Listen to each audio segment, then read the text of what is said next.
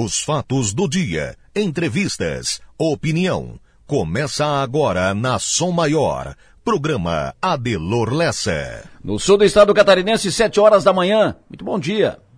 Olha, parece combinado. Quando tem sinal verde para obra na serra, quando tem sinal verde para desatar um nó, para resolver um problema numa das serras aqui, no caso a Serra do Faxinal, e nós falamos sobre isso ontem, demos a boa notícia, a obra deve começar ainda em fevereiro, é acionado sinal de alerta na outra serra, a Serra do Rio do Rastro.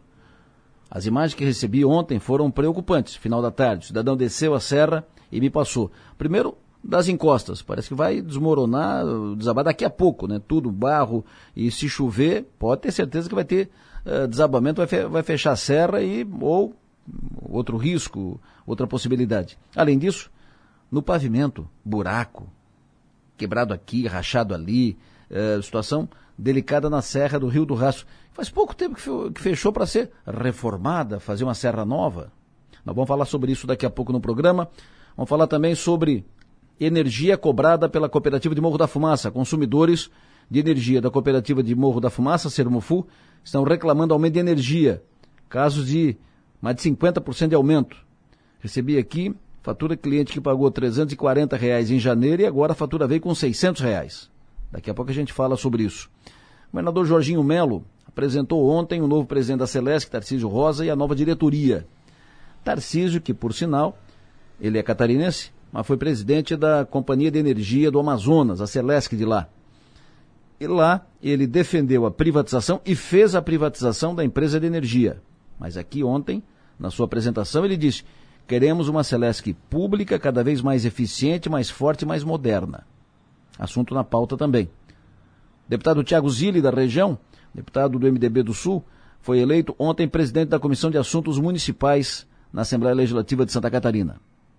Outra de política, a deputada Júlia Zanata vai falar conosco daqui a pouco no programa comigo, com o Piara e com a Maga. E mais, depois do Carnaval, Cristiúma na mídia nacional com o skate e o assunto continuará sendo tratado aqui, assunto importante porque projeta Cristiúma e o Carnaval já começou. Ontem à noite tivemos o enterro da tristeza no Balneário Rincão. Vamos passar daqui a pouco a limpo a programação de Carnaval na região, o que, é que vai ter aqui, o que, é que vai ter ali. Vamos passar a limpo tudo isso. Mas antes disso, para começo de conversa, o carnaval está aí.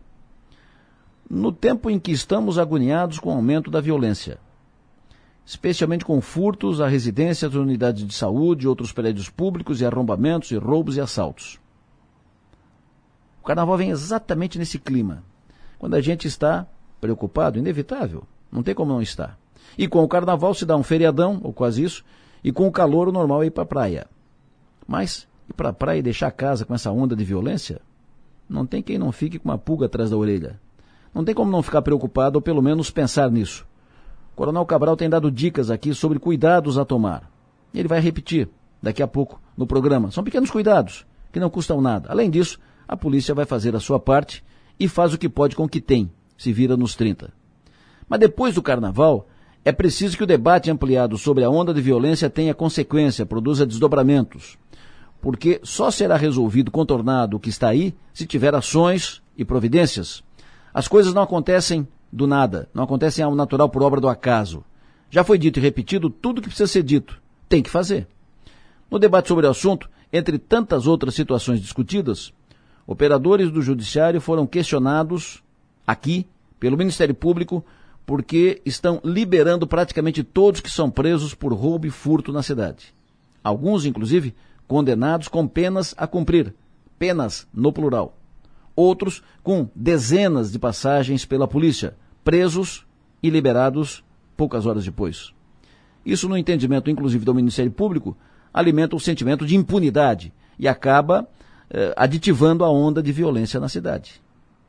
Nós procuramos juízes, insistimos, juízes da área criminal que atuam na cidade, insistimos para que eles falem, é, porque que queremos ouvi-los. Até para ouvir o outro lado da, da moeda, para que se manifestem com suas versões e teses e também apresentem sugestões e ideias. Os juízes não querem falar, entendem desnecessário e que não precisam participar dos debates em andamento. Mas é preciso sintonia no momento para vencer a onda de violência. Não vivemos um momento de normalidade. Em situações especiais, ações, posturas e procedimentos especiais são necessários, fora dos padrões normais. Momento especial que vivemos hoje.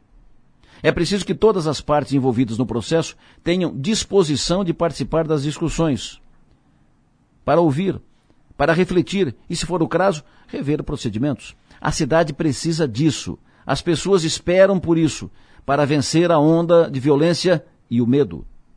Pensem nisso e vamos em frente.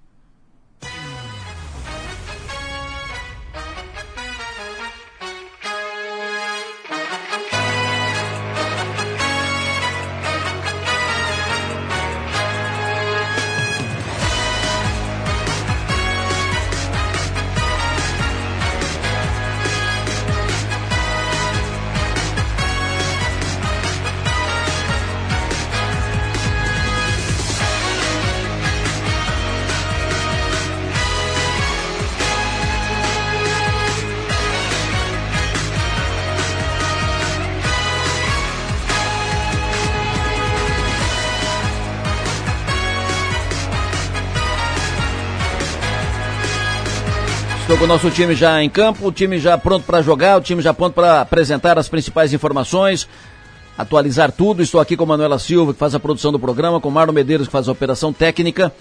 Daqui a pouco estarão comigo Márcio Sônigo, Enio Biso, Piara Bosque, Mag Stopassoli, Jonas Cif, Lucas Rocco, o doutor Henrique Pachter, o, Henrique, o Mazili. Vamos falar sobre as informações do dia, passar dicas. A Stephanie também estará conosco daqui a pouco trazendo informações do 48. Todo mundo em campo já pronto para apresentar o melhor.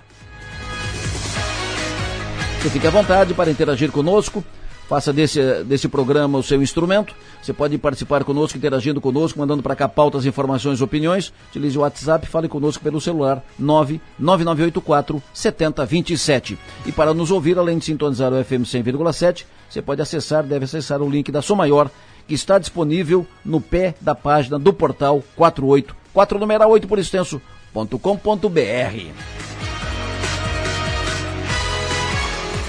Hoje é dia 17 de fevereiro, ano 2023, sexta-feira.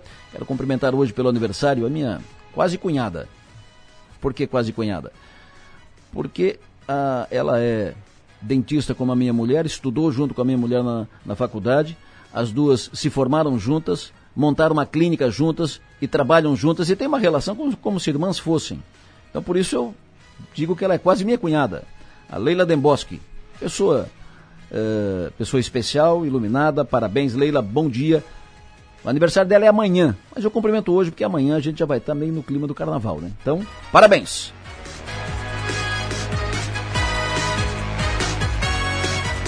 E o interessante é que elas fazem aniversário, elas têm toda essa relação, e elas fazem aniversário uma num dia, outra no outro dia. Amanhã é Leila, domingo a minha mulher, a Patrícia. Hoje quero cumprimentar pelo aniversário o Renato Casagrande, cumprimento também pelo aniversário hoje o Valdo Rocha, o Jair de Ávila. O Jair de Ávila é o bicudo, uh, homem de rádio, estrela em Uruçanga, homem de música. Alô Bicudo, bom dia, parabéns. Cumprimento também pelo aniversário hoje Joelson Escúcio, Thiago Tomé, Cumprimento pelo aniversário Edna Bento Mendonça, de está morando em Porto Alegre, mas receba os nossos cumprimentos. Cumprimento também a Teia Gava, Isolde Grassi, Idete Bortolotto, a jornalista, competente jornalista Fernanda Zampoli, bom dia, parabéns, seja e faça feliz, bom dia Fabrício André, bom dia Estela Talamini, professora Estela Talamini, bom dia. Alô Jorge Sequela, bom dia Jorge, parabéns, um abraço forte, seja faça feliz, parabéns pelo aniversário. André Daroz, bom dia, parabéns. Flávio Souza, alô, bom dia, parabéns pelo aniversário. Som Maior Comunicação. A gente vibra com você. Às 7 horas e 8 minutos, alô, Enio Bis, bom dia. Pois não, Adelor, bom dia para você, bom dia para quem nos acompanha. Rua João Sequinel, bairro Pio Correia, em Criciúma. A Rádio Som Maior chama atenção para uma intervenção no trânsito que vai acontecer na segunda e terça-feira lá na Rua João Sequinel, que é a principal rua de acesso ao Hospital São José, para quem quer se deslocar sentido Cocal do Sul e Uruçanga. Uma escavação vai ser feita no cruzamento da Rua Mário da Cunha Carneiro, é aquela rua que passa ao lado da Gestar, com a Rua João Sequinel. Essa pequena obra serve para fazer o nivelamento das aduelas. E por isso, nesses dois dias, será feita uma escavação na João Sequinel, até porque a movimentação será menor do que em dias normais, porque segunda e terça de carnaval. Nesses dois dias, o trânsito vai ser fechado na rua João Sequinel e a previsão é de que o fluxo voltará ao normal na quarta-feira. Depois, em março, as obras na rua João Sequinel serão maiores, precisando interditar a via por um tempo maior. E olha que essa rua a rua João Sequinel é muito, bastante movimentada diariamente. Mas essa intervenção maior vai ocorrer em março, então segunda e terça o trânsito vai ser fechado na rua João Sequinel, pequenas, ah, uma pequena obra, intervenção vai ser feita e o trânsito volta ao normal no local na quarta-feira que vem.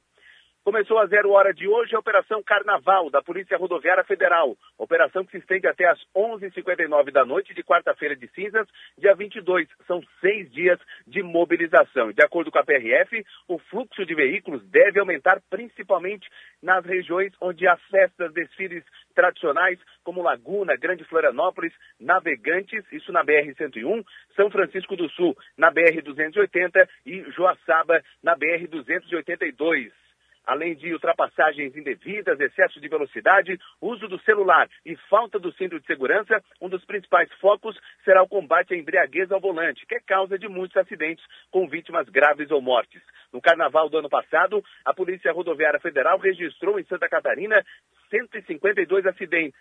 180 pessoas ficaram feridas e 10 morreram. Já no trecho sul de Santa Catarina, da BR-101, a CCR Via Costeira também vai fazer a sua operação Carnaval, que vai ter início também nesta sexta-feira. A expectativa da empresa é de que mais de 300 mil veículos passem pelo trecho sul da BR ao longo dos cinco dias. Hoje, na saída para o feriado, o fluxo mais intenso deve ocorrer entre 8 da manhã e 8 horas da noite. Amanhã, o horário de pico deve ser entre 7 horas da manhã e 1 hora da tarde. A CCR Via Costeira informou que neste período de carnaval não vai haver obras com interdições ao longo da BR-101. Adelor. Ô, ô, ô, Enio Bis, o ouvinte me perguntando aqui, a rua do Hospital São José está interditada? A rua do Hospital São José, eu não tenho essa informação, imagino que, que é a João Sequinel. Foi... É a João Sequinel. Ah, não, já, não, não. Ela já está interditada? Não, não, não, não. A rua João Sequinel vai ficar interditada segunda e terça-feira de carnaval. Agora, nesse momento, no sábado, no domingo, trânsito livre na João Sequinel. Agora, na, te, na segunda e na terça-feira, essa pequena intervenção certo. vai fazer com que a João Sequinel fique totalmente interditada, voltando Perfeito. ao trânsito normal na quarta-feira. Então, por favor, dá uma, uma conferida aí com o pessoal da Diretoria de Trânsito, com o pessoal ali da, uh, da região ali do Hospital São José, se está acontecendo algum problema agora ali, se tem alguma intervenção, algum porque o, o ouvinte perguntando aqui, tá? Vou averiguar isso agora, viu, Adelon? Show de bola. Muito obrigado, sucesso e energia. Enio Bis conosco, falando sobre as estradas, sobre as nossas rodovias eh, e a atualização sobre obras, serviços, João Sequinel. Na segunda-feira, então, as obras começam. Ontem nós tivemos a perda do Altair Zappellini, um fotógrafo, empresário, comerciante, filho do tradicional Faustino Zappellini. Nos deixou ontem o Altair Zappellini, já foram feitas as, as cerimônias de despedidas e nossos sentimentos à família do Altair Zappellini, um nome tradicional da cidade de Criciúma, que faleceu ontem. Mega Sena, três apostas vão dividir o prêmio de quase 53 milhões de reais, uma do Mato Grosso do Sul, uma do Pará, uma do Paraná. Sorteio ontem à noite. Uh, agora o próximo concurso da Mega, sábado, 3 milhões de reais. Os números sorteados ontem, 9, 13, 25, 39, 46, 54. Alô, Márcio Sônico, bom dia. Adelô Lessa, ouvinte da Sua Maior, muito bom dia. O tempo, Márcio, o povo quer saber do tempo, tá preocupado? O povo vai viajar, vai para lá, vai para cá, carnaval, coisa e tal. O povo quer saber do tempo, praia, conta tudo aí. Então está, o tempo começando nublado em toda Santa Catarina, inclusive nesse momento chove lá no extremo oeste catarinense, ou na região oeste catarinense, aqui das estações da Ipagre. Últimas horas já houve chuva na estação de Chapecó, estação de Águas de Chapecó, estação de Mondaí, estação de Caibi, ali estação de Diniz Cerqueira, e também eh, já emendando com a chuva lá na região de Foz do Iguaçu, então, eh, a chuva está concentrada nesse momento no oeste do, do estado, oeste do Paraná também, e também alguma coisinha na fronteira com o Paraná, região ali de São Bento do Sul, aquela região mais alta do estado, no Planalto Norte Catarinense, alguma chuvinha fraca nesse momento, mas o mais forte está acontecendo no oeste de Santa Catarina. Houve também alguma chuva no Rio Grande do Sul, aqui nas últimas horas choveu em Soledade, choveu ali também em Cruz Alta, muito bom, né, que eles estão com a situação de muita estiagem, e pela imagem de radar, Adelor, Leste ouvintes, não tem chuva aqui perto, tão perto não, viu? Aqui o mais próximo de nós, a chuva já chegou a Lages, então vai mais umas três, quatro horas para chegar aqui em Criciúma, em região litoral sul catarinense. Então hoje o dia começou ainda abafado, uma temperatura marcando 22 graus ali fora logo cedo. Na praia começou um pouco mais quente, ainda com 24 graus. E no estado nada menos do que 13 graus no Morro da Igreja. Então depois do meio-dia, ou próximo meio-dia, a previsão de chover aqui na região de Criciúma, umas 11 da manhã, meio-dia, começa a chover aqui na região. É uma chuvinha que ela pode ter uma pancadinha um pouco mais forte no começo da tarde e depois à noite, lá pelas 9 da noite, a chuva cessa. Então eu diria para ti que o horário da chuva é do meio-dia até umas 8 da noite, sendo que o pico dela é por volta das 2, 3 da tarde. Amanhã, sábado, com bom tempo. Sábado amanhece o tempo bom. Amanhã a temperatura pode cair bem, se o tempo limpar a madrugada, pode chegar até a 10, 12 graus amanhã logo cedo. Amanhã à tarde não chove, vai no máximo a 24, 26 graus. Então, sábado à tarde, frio com vento sul. Na praia o mar fica um pouquinho mais agitado no sábado. Domingo também com tempo muito bom, sem previsão de chuva, começando com 10 graus, vai de máxima 26, 27. E segunda-feira de carnaval, Adelor e ouvintes. A previsão agora está insistindo em colocar que sim, teremos chuva na segunda-feira de carnaval, ali já antes do meio-dia e também à tarde e à noite. E também na terça-feira de carnaval, ah, pela previsão, deveremos ter chuva aqui no litoral sul catarinense. Aí na quarta-feira em diante da semana que vem com tempo bom. Então, para o, essa época de carnaval, que vai de hoje até quarta-feira ao meio-dia para muita gente, nós teremos essa chuva desta sexta-feira, já do meio-dia em diante, até o começo da noite, e depois alguma chuva na segunda e terça-feira de carnaval. Quanto às temperaturas, hoje ainda pode chegar aos seus 28, 30 graus, mas aí, final de semana, temperaturas que dificilmente chegam a 25, ou se passar, é muito pouco. Adelor Lessa. Perfeito. Tem várias perguntas aqui, professor. Várias perguntas. O tempo em Rancho Queimado no Carnaval. Vamos lá. É ali, Rancho Queimado, Altos da Grande Florianópolis, ele pega o bom tempo sábado e domingo e também chove na segunda e terça-feira por lá. E frio, né? Temperatura claro. deve amanhecer um pouquinho abaixo dos 10 graus em Rancho Queimado. Domingo e segunda em Presidente Getúlio. Ali no Alto Vale do Rio Itajaí, eu acho que é isso, né? Exatamente. Tá, ali para a região do Alto Vale do Rio Itajaí, é, ele pega também alguma. Essa chuva aí da, da segunda e terça-feira, ela promete pegar boa parte do estado, essa faixa leste, então. Pega o bom tempo lá em Presidente Getúlio no sábado e domingo, temperatura também baixa na madrugada. Aí chove na segunda e terça-feira. Perfeito. Chove amanhã e domingo em Içara, Gustavo pergunta. Não, a Içara a chuva acontece só hoje, durante a tarde e começo da noite, e assim como toda a região, Içara já não tem mais chuva depois de umas nove da noite. Aí amanhã é bom tempo em Içara e domingo também é bom tempo em Içara. Amanhã, inclusive, tem um ventinho sul um pouco mais constante, um pouco mais frio. O Marcel está dizendo o seguinte, que chove agora de Florianópolis para o norte. Em Jaraguá do Sul chove forte agora. Ah, sim, lá choveu, aqui, aqui nas, nas tá estações chovendo. da Ipagre. Alô? Tá chovendo. Estações da Ipagre, olha só, aqui, ó, a estação de Corupá, Corupá choveu 12 milímetros nas últimas 6 horas, tá? Então tem aqui naquela região norte do estado alguma chuva assim nesse momento. Perfeito. Uh, previsão para Ibiraquera, segunda e terça de carnaval. É, ali para Ibiraquera, infelizmente, a previsão está colocando esta segunda e terça-feira com chuva, viu, gente? Então não, não escapa. O, o, quem quer aproveitar a praia no carnaval, sábado e domingo. Aí o mar cresce um pouquinho, estar o mar de, de praia cheia praticamente, tem uma meia ressaca amanhã. E segunda e terça-feira chove tanto em Biraquera, quanto no Rincão, quanto no Arroio. O Luciano vai pegar voo na segunda-feira, 11 e meia da noite, em Porto Alegre. Então ele vai sair daqui para lá, vai viajar à noite para Porto Alegre. Vai pegar chuva no caminho? Ele, ele vai pegar, ele vai viajar a Porto Alegre quando? Segunda-feira? Segunda-feira à noite. Ele vai pegar o voo lá às 11h30 da noite. Então, imagino que ele vai sair daqui tipo mais 7, 7 horas, 8 horas da noite. Sim, sim. A segunda-feira tem chuva sim, tem chuva à noite ali no Rio Grande do Sul, Porto Alegre. Então, ele pega a chuva na viagem de Criciúma para Porto Alegre segunda-feira à tarde e noite. Com, pela previsão, com certeza pega chuva. Gostaria de saber o tempo para a região de Blumenau, de quinta a domingo, ou seja, uh, quinta, domingo, da semana que vem. É, outra semana, gente, outra semana ela tem uma, uma, um tempo bom ali para quinta-feira.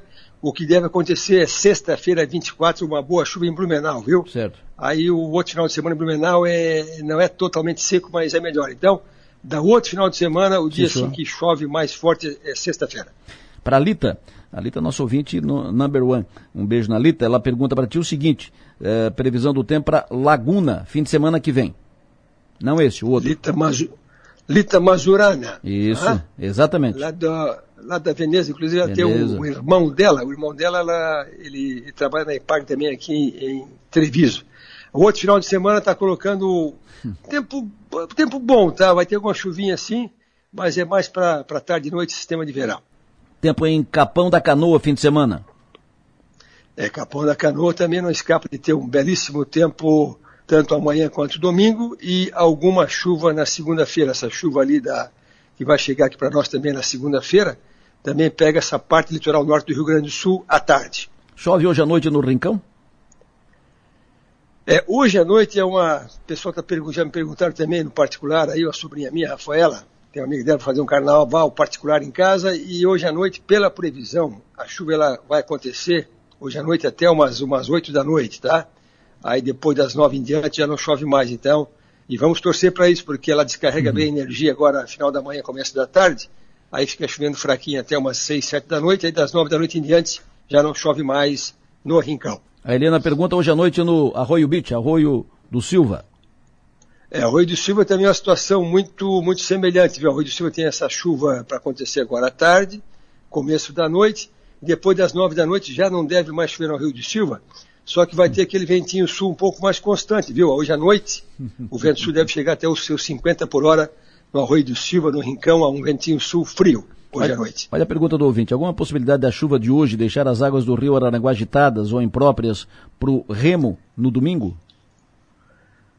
Ah, o domingo, ele, assim, o, hoje tem esse vento sul para entrar agora mais para mais para tarde e noite, o sábado com bastante vento sul. O mar, ele cresce um pouco no final de semana. Eu, eu não sei a relação que é o mar alto com o Rio Araranguá. Hum. Mas é, o mar fica um pouquinho mais forte no domingo, não sei se isso interfere no Araranguá, Mas certo. a ressaca sim, ou seja, o mar mais forte é para amanhã sábado. Domingo tem hum. mar forte, mas não tanto quanto amanhã. Talvez uh, influencie principalmente ali na região de Ilhas, próximo da Foz ali, né? Uh, talvez o, o, o, o, rio fique mais agitado ali, né? É, o perigo todo para do, do, pessoal, assim, o perigo todo dessas próximas 48 horas, entre hoje à tarde, noite e amanhã, durante o dia, que bate um ventinho sul um pouco mais forte. Mas a previsão já colocou o vento mais forte, agora retirou um pouquinho, viu? Tem Sim. vento sul entre hoje e amanhã, mas ele chega a 56 por hora, não passa disso. Ah, tá bom. Segunda-feira no Balneário Rincão, especialmente ao meio-dia, vai ter uma feijoada famosa ali de pessoas ilustres ali no, no Rincão ao, ao meio-dia.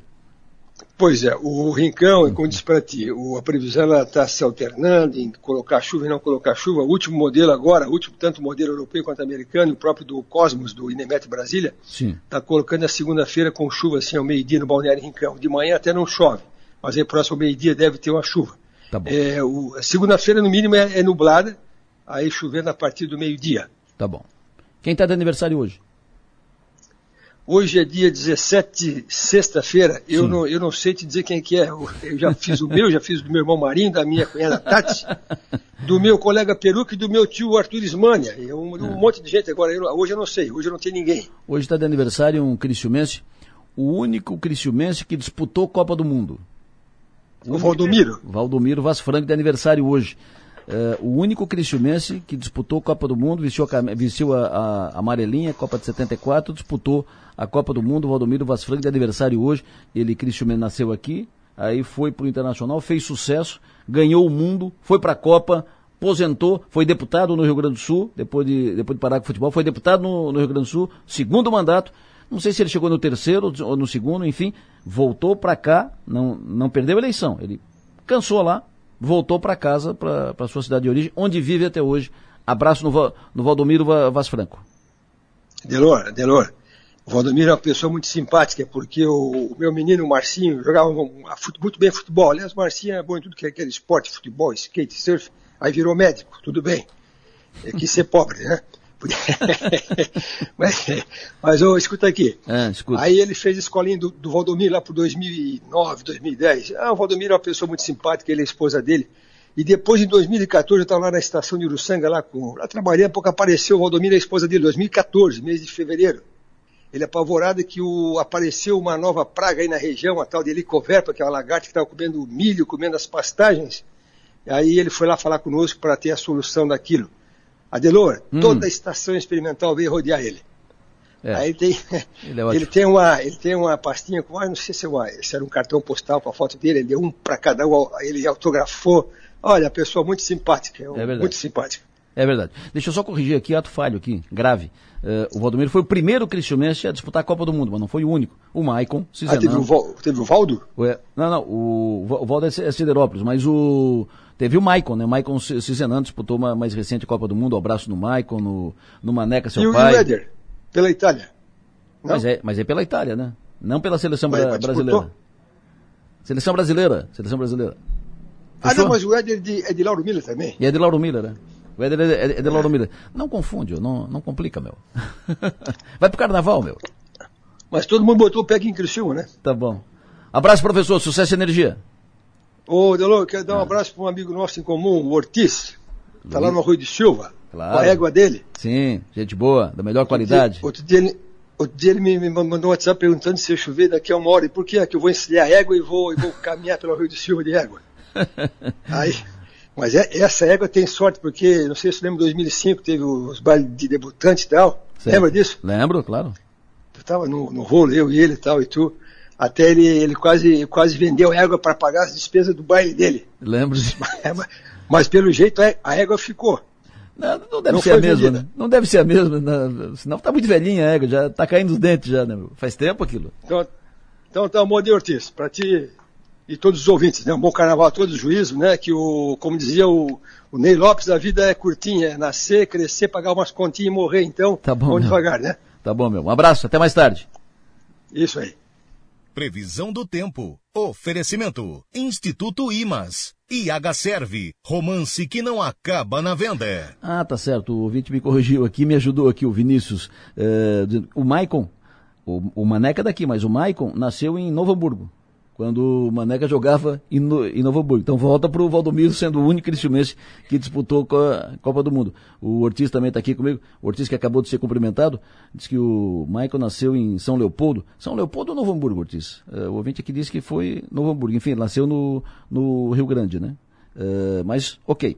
Tá tudo resolvido. Abraço para o Valdomiro Vasfran, que deu entrevista aqui na, na Sou Maior. Falei com ele aqui no, no programa no dia que estava o Brasil ia estrear na Copa do Mundo. Eu fui, fui conversar com o Valdomiro sobre isso, né? O sentimento de uh, estar lá naquele momento, no dia de estreia na, na Copa do Mundo. Ele fala um pouco da sua história, da sua vida, da sua caminhada. E vestir essa camisa não é qualquer um, né? Então eu, quando em 74 na abertura da Copa, porque na época quem fazia a abertura da Copa era quem que era campeão do mundo, né? E o Brasil toda a seleção que chego é, numa Copa do Mundo, chego favorita, e mais do que nunca é o Brasil. O Brasil é um dos favoritos, sempre foi um dos favoritos a ganhar a Copa. Então a gente pensa, é, eu pensava, puxa vida, eu estou aqui, ontem eu estava eu estava lá no comercial, lá em Criciúma, e hoje eu estou aqui é, na abertura da Copa, né? Junto com o Rivelino, com o Jairzinho, Wilson Piazza, Paulo César Caju, é, outros grandes jogadores, que você sabe, Adelor, e o Nassif também, que está aí, sabe que na época era muito difícil é, um jogador do Sul ser convocado para a seleção. Sim. Precisava mostrar muito serviço. Grande Valdomiro, abraço para o Valdomiro e aproveitando um abraço para dona Natália esposa do, do Valdomiro. Uh, o Michael nasceu em Novo Hamburgo. Já, os ouvintes já foram para o Wikipedia aqui, para o Dr. Google já atualizaram. Abraço para o Michael Cizenan também e para o Maneca que podem estar acompanhando o programa. Há pouco o ouvinte perguntou, está fechada ali a rua do Hospital São José? E o, o Enio Bis fez contato com o Paulo Borges, da diretoria, da diretoria de Trânsito e Transporte do município de Criciúma. Ouvintes também passaram por lá e tal, me passaram mensagem, está tudo liberado na frente do Hospital São José, não tem nenhuma interdição, nenhum problema na frente do, do Hospital São José. Ô Manu, bom dia, Manu. Bom dia, Delor. Quais são os principais assuntos de agora aí nas redes? A gente começa com o destaque do NSC. Enterro da Tristeza reúne multidão em Florianópolis na véspera do Carnaval. E CNJ, Conselho Nacional de Justiça, vê indícios graves de violação e incêndio em penitenciária de Santa Catarina. No UOL, destaque para Corinthians e Palmeiras empatam em jogaço com muita chuva e show de Rony. E cantor Pericles é assaltado em Santo André, na Grande São Paulo. No G1, destaque para a inflação do carnaval, cerveja ficou quase 15% mais cara desde 2020 e sete escolas de samba abrem o desfile do grupo especial do Carnaval 2023 de São Paulo. Veja quais passam pelo sambódromo nesta sexta-feira. No 48, o baile de carnaval infantil vai agitar uma pituba e saiba como se proteger de furtos durante o carnaval. Claro que destaque agora no Twitter, os foliões já se preparando para o carnaval. É destaque agora no Twitter no Brasil, Adelor. Perfeito. Uh, muito obrigado, Manu. Falando em os jornais, os destaques, eu estou aqui com os principais jornais impressos do Brasil. O Globo de hoje diz: governo amplia isenção do imposto de renda para quem ganha até R$ 2.600. Jornal o Globo. Jornal O Estado de São Paulo Estadão, prévia do PIB, aponta ritmo lento da economia para 2023. E Jornal Folha de São Paulo, manchete de hoje, Lula confirma alta do salário mínimo e de isenção do imposto de renda. São as manchetes dos principais jornais impressos do Brasil nesta sexta-feira. Sextou, aqui na região, jornais impressos, Tribuna de Notícias, com quase 200 mil atendimentos, UPA do Rio Maina completa um ano. Gazeta, Carna Rincão é atrativo para toda a região. Manchetes do dia. Oferecimento. Mega Escritório, soluções para seu ambiente. Colégio Adventista, muito além do ensino. E Casa do Cartucho, assistência à locação de impressoras e suprimentos. Falando em Carnaval Rincão, Carnaval daqui, Carnaval dali, Enterro da Tristeza, eh, Floripa, que a Manu deu destaque aqui, tava no, teve Enterro da Tristeza ontem, no Balneário Rincão também, ontem à noite. Muito divertido. Cheio de gente. Marcha fúnebre, né? Enterro, né? Aí tinha um, um caixão. A tristeza lá sendo levada. Cortejo fúnebre.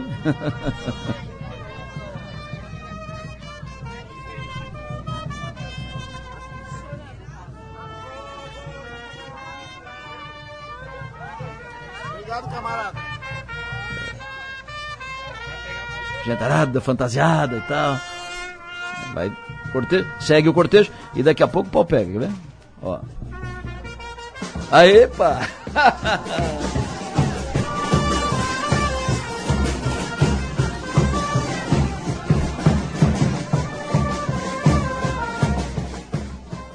É bom, faz bem. Né, seu João Nassif? Alô, bom dia, cadê o João? Tô aqui, tu? Tá onde? Eu tô aqui. Tu tava lá ontem, não? Não, não estava, rapaz. Tipo, eu vou chegar hoje lá, por isso não deu para pegar ontem a, a tristeza e depois a baita alegria do carnaval lá no Rincão. Ah, tu vai hoje para lá? Então vou dizer para eles fazer um segundo enterro da tristeza hoje para te receber lá. Não, não, não, deixa quieto, tá bom, cara. Eu, ah, eu espantei a tristeza já faz algum tempo, cara. Faz algum tempo. É um homem permanentemente alegre. É, é assim, né, cara? Tem que ir levando dessa forma, né? Claro. Como, como ontem, por exemplo, Adelo, no, no podcast, eu levei dois senhores, um de 85, o Canela, e um de 87, o Walter, dois ex-jogadores do Metropol. Legal. E com toda a idade que eles têm, viveram o que, um, uma vida, duas, três vidas, cinco vidas, sei lá quantas vidas, a gente pôde perceber a alegria dos dois, né? E re revivendo histórias, revivendo momentos que passaram quando eram celebridades dentro daquele time fantástico do Metropol nos anos 1960. Então a tristeza depende de cada um, né? Claro. Cada um leva a vida como quer, triste, alegre, enfim. Vamos andando, né? Inclusive nós uh, destacamos ali dois trechos do podcast de ontem, o teu podcast na confraria do, do Bigode, tu e o Enio Bis, receberam ontem o Walter e o Canela, uh, ex-jogadores do, do Metropol. O Walter falou o seguinte. Walter, o que, que representa o Metropol na tua vida? Olha, representou muita coisa para mim, porque Naquela época né, só tinha o Metropol mesmo, que, que, era o, que era o melhor time que existia. Para mim, até hoje, eu ainda sinto saudade. Se eu fosse mais jovem, eu gostaria até de jogar futebol. Porque o futebol é uma coisa maravilhosa. Quantos anos você tem, Walter? Eu tenho 87. 87. Tu, e tu jogou no Metropol com quantos anos? Eu comecei com 17 anos no Metropol. No Metropol. E a saudade dele até hoje, hein? Uh, e o Canela falou o seguinte. Nassif, eu estava em Caxias na época, estava com no Flamengo de Caxias. Né? Até eu tinha ido Caxias em... do Sul. Caxias do Sul, é. Até eu tinha ido em casa, que a minha família na época morava em Vacaria. Mora até hoje, meus pais, minha, minha madrasta, tudo mora em Vacaria. Eu tinha ido a Vacaria pegar a autorização do meu pai para renovar o contrato com o Flamengo, na época. Aí vim a Vacaria, voltei em Caxias, estava desci do ônibus, dei uma voltinha por lá, encontrei um rapaz que jogou comigo, tá, um torpedo, não era o, nome, o apelido dele. Aí ele, tá, começou a conversar e tá, ele, aí ele me convidou para vir para o Metropol. Tipo, Metropol? Que Metropol, rapaz? Ele, não, olha, vamos lá em Criciúma, assim, assim, o homem, o time do Metropol é o, o, o cara é o dono da cidade, o dono do time. Tem uma, tem uma praia todinha dele, que seria o Morro dos Conventos, né? e é dono da cidade, lá tem o dono da cidade. Se tu quiser ir para lá, eu te dou uma passagem de ida e volta. Se tu não gostar, tu volta. Não vai. Tipo, tá, vamos arriscar, né? Aí antes de renovar com o Flamengo, eu vim para cá. E o dono da cidade era o Dite, né, o Nassif? Isso mesmo, era o Dite o dono da cidade. Aí isso sensibilizou o Canela, né? Isso. Agora, Deloro, tem que fazer um adendo aqui com relação à questão alegria, né? Hum. O Walter, que falou agora há pouco, de 87 anos, não perde uma domingueira no União Mineira. É um dançarino excepcional. Que legal. Diz que inclusive entrou numa escola de Vaneirão para poder pegar as prendas lá e poder sair rodopiando pelo salão. Olha que tu vem com 87 anos aí, meu. Que maravilha. Senhor, senhor João Nassif, num período de carnaval, primeiro parabéns pelo podcast de ontem, mais um podcast uh, muito, muito divertido, muito, muito agradável, muito bom de, de assistir. Está disponível daqui a pouco na, nas redes, no, no 48 e nas redes, no YouTube e tal. E uh, essa ideia de trazer ex-jogadores, né? De passado recente, passado mais distante e tal, muito, muito legal. Uh, muito interessante. Parabéns, Nassif. Uh, confirmando, o podcast de ontem já está no YouTube. Confraria do Bigode, está no YouTube. Seu João, nesse período de carnaval, como é que o jogador de futebol uh, fica? Ele vai, ele vai para, pode ir para a festa? Não pode? Ele, ele, como é que faz?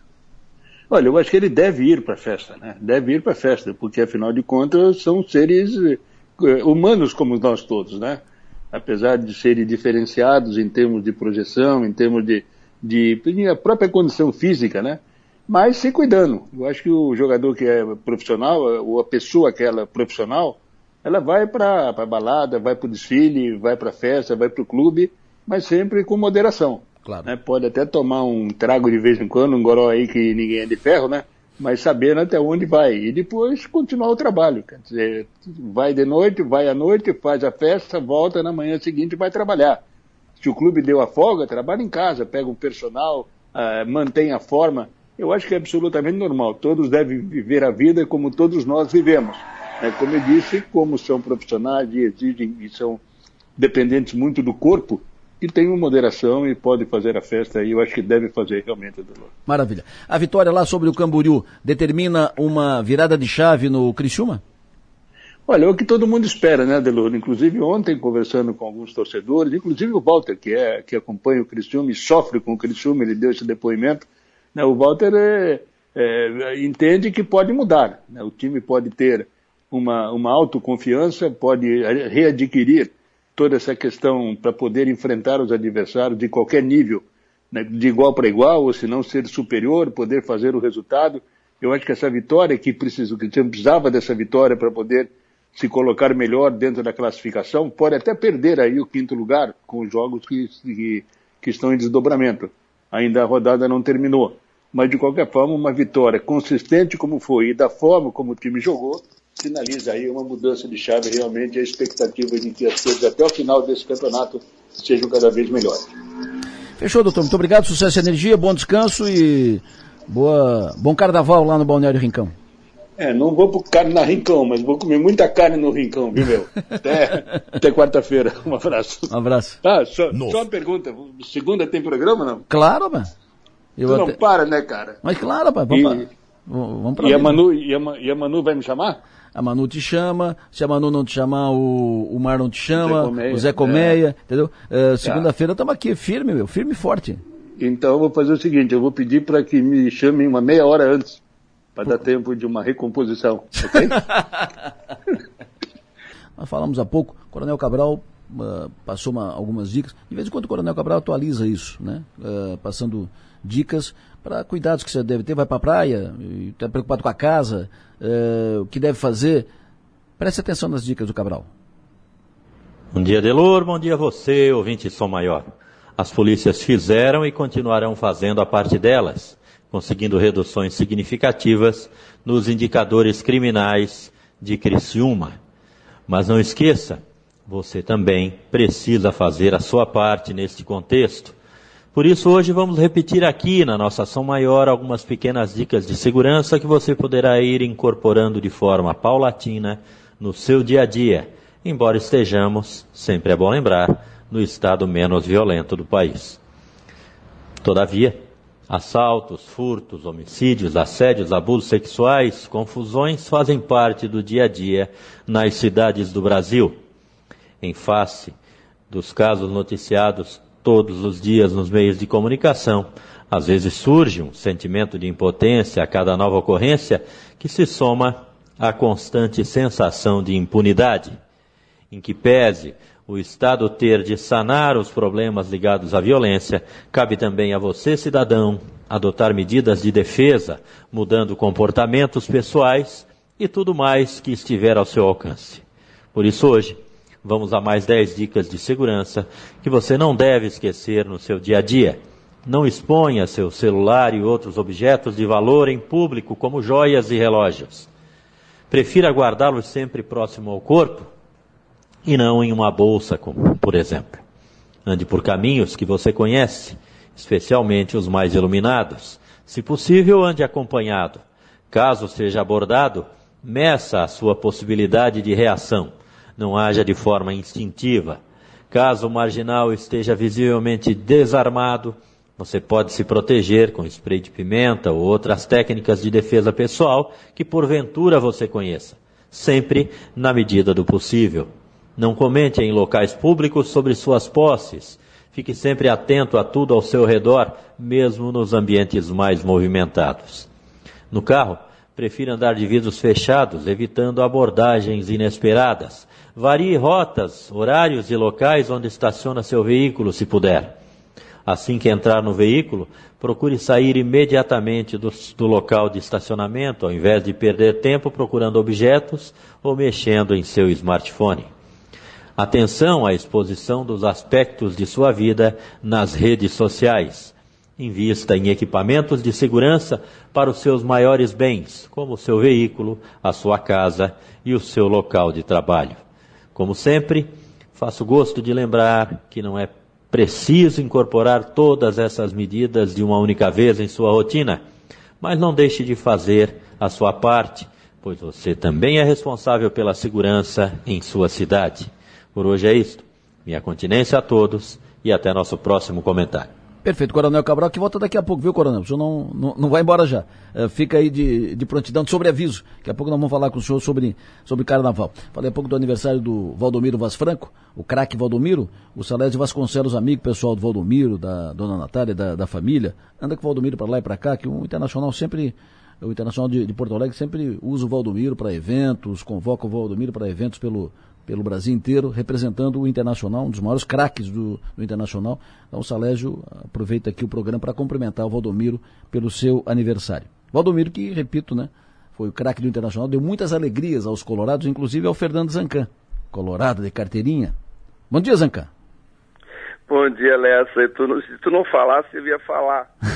Parabéns ao Valdomiro. Vi muito jogo no Beira-Rio com o Valdomiro quando tava, morava em Porto Alegre.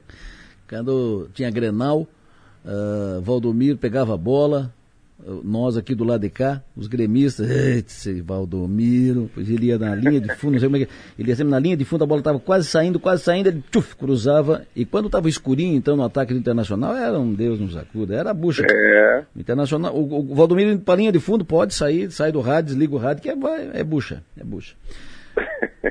Fernando Zancan, presidente da Associação Brasileira do Carvão Mineral, o, o ano passado fechou com o processo encaminhado uh, da transição energética justa. tanto lá em Brasília quanto aqui. Agora mudou o governo lá, mudou o governo aqui. E é preciso dar andamento a esse processo da transição energética. Ontem, inclusive, estava falando sobre isso com o deputado federal Ricardo Guide, que foi fundamental na efetivação do processo da transição energética lá em Brasília, aprovação pelo Congresso Nacional. Aqui, o senhor teve reunião agora com o governador Jorginho Melo para atualizar as informações e ajustar a sintonia. Qual a sua expectativa? Como é que o senhor saiu da, da, da reunião? Otimista? Vai ser dado andamento ao processo? Vai ser feito o que precisa ser feito ainda para seguir o processo? Lessa, bom dia. Bom dia aos ouvintes da, da Som Maior. É um prazer falar com você. Na, importante foi colocar para o governador, uh, e ele participou desse processo desde o início. Ele foi o, o, a pessoa que disse, cobrou do ministro Bento, né, lá em, em dezembro de de 2020 é, a, que resolvesse o problema da, da usina, né, de Jorge Lacerda. Sim. Depois ele foi relator lá em, em 16 de dezembro de 21, ele foi o relator no Senado do, do, do projeto de lei da emenda, onde foi a emenda do deputado Ricardo Guide. Então esse processo ele conhece, conhece bem, mas talvez ele não tivesse a dimensão da importância do que está por trás de tudo isso, que é uma mudança de modelo econômico aqui do Sul e de uma jornada tecnológica para baixo carbono, incluindo minera, o, o, o, uso do, do, carvão que nós temos na região. Então, importante dessa conversa com ele foi mostrar, olha, governador, o senhor tem aqui uma belíssima oportunidade, talvez única oportunidade, de a gente conseguir montar um plano de transição e um plano, de, principalmente um plano de Estado de desenvolvimento econômico do sul de Santa Catarina. Então ele entendeu, ele disse que é parceiro nesse processo. O que nós pedimos para ele foram três coisas. Primeiro, que cutucasse lá a Casa Civil, né, pra, porque lá no, lá no governo federal, e eu tive em Brasília vendo isso essa semana, é, mudou, as, mudaram as pessoas, é, o governo ainda não andou, o governo tem, tem, uh, tem um representante do conselho, daquele conselho antigo do ano passado, só tem uma pessoa de contato. Então nós estamos fazendo um pedido como conselheiro desse conselho à Casa Civil, a Miro Mechor, que é secretária executiva do Ministério, para ter uma agenda, para começar a discutir, olha, vamos andar com isso. Mas o papel do governador é conversar com o Rui Costa, que é o chefe, o ministro da Casa Civil. Então esse foi um pedido. O segundo pedido é que fizesse aqui no Estado a regulamentação da Lei 18.330, que é a lei de transição energética, que é, tem um conselho, e esse conselho tem que ser é, regulamentado. Então precisa da ação do Estado e botar na Casa Civil, onde está lá o Sorato, o secretário Sorato e o secretário Natan, são pessoas aqui do Sul que a gente já conversou sobre isso. É, até o Sorato, inclusive, estava na, hora que a gente conversou, deu a palestra. Então é importante que o, a gente veja esses movimentos. E o, o, terceiro pedido foi no sentido de a gente viabilizar ah, projetos de transição energética que a gente tem aqui em curso, tipo a cidade do conhecimento, e outros projetos que já que virão pela frente aí na, com a ferrovia, enfim, com, com, com outros projetos que estão ligados à transição energética. Então, uh, de nossa parte, foi muito bem recebida pelo governador. Agora tem que Sim. ver como isso avança e tem que, tem que avançar em Brasília. Porque lá em Brasília, uh, o governo, o, o, o, novo governo, tem mais, uh, é mais digamos, ambientalista do que o anterior, tipo, tem mais, uh, mais raízes, uma, com a Marina Silva comandando o meio ambiente e tal. Uh, o senhor acha que pode ter mais dificuldades? Ah, sim, o, o diálogo vai ser mais duro, hum. né? Mas como transição energética é algo que é, é, se olha a questão das pessoas e o governo do, do, do PT olha as pessoas, quer dizer, o foco deles é, além da questão ambiental, é a questão da, do, do, emprego, renda, e o Lula tem falado bastante sobre isso. Sim. Então fica claro que tem as duas coisas que isso tem que ser discutido.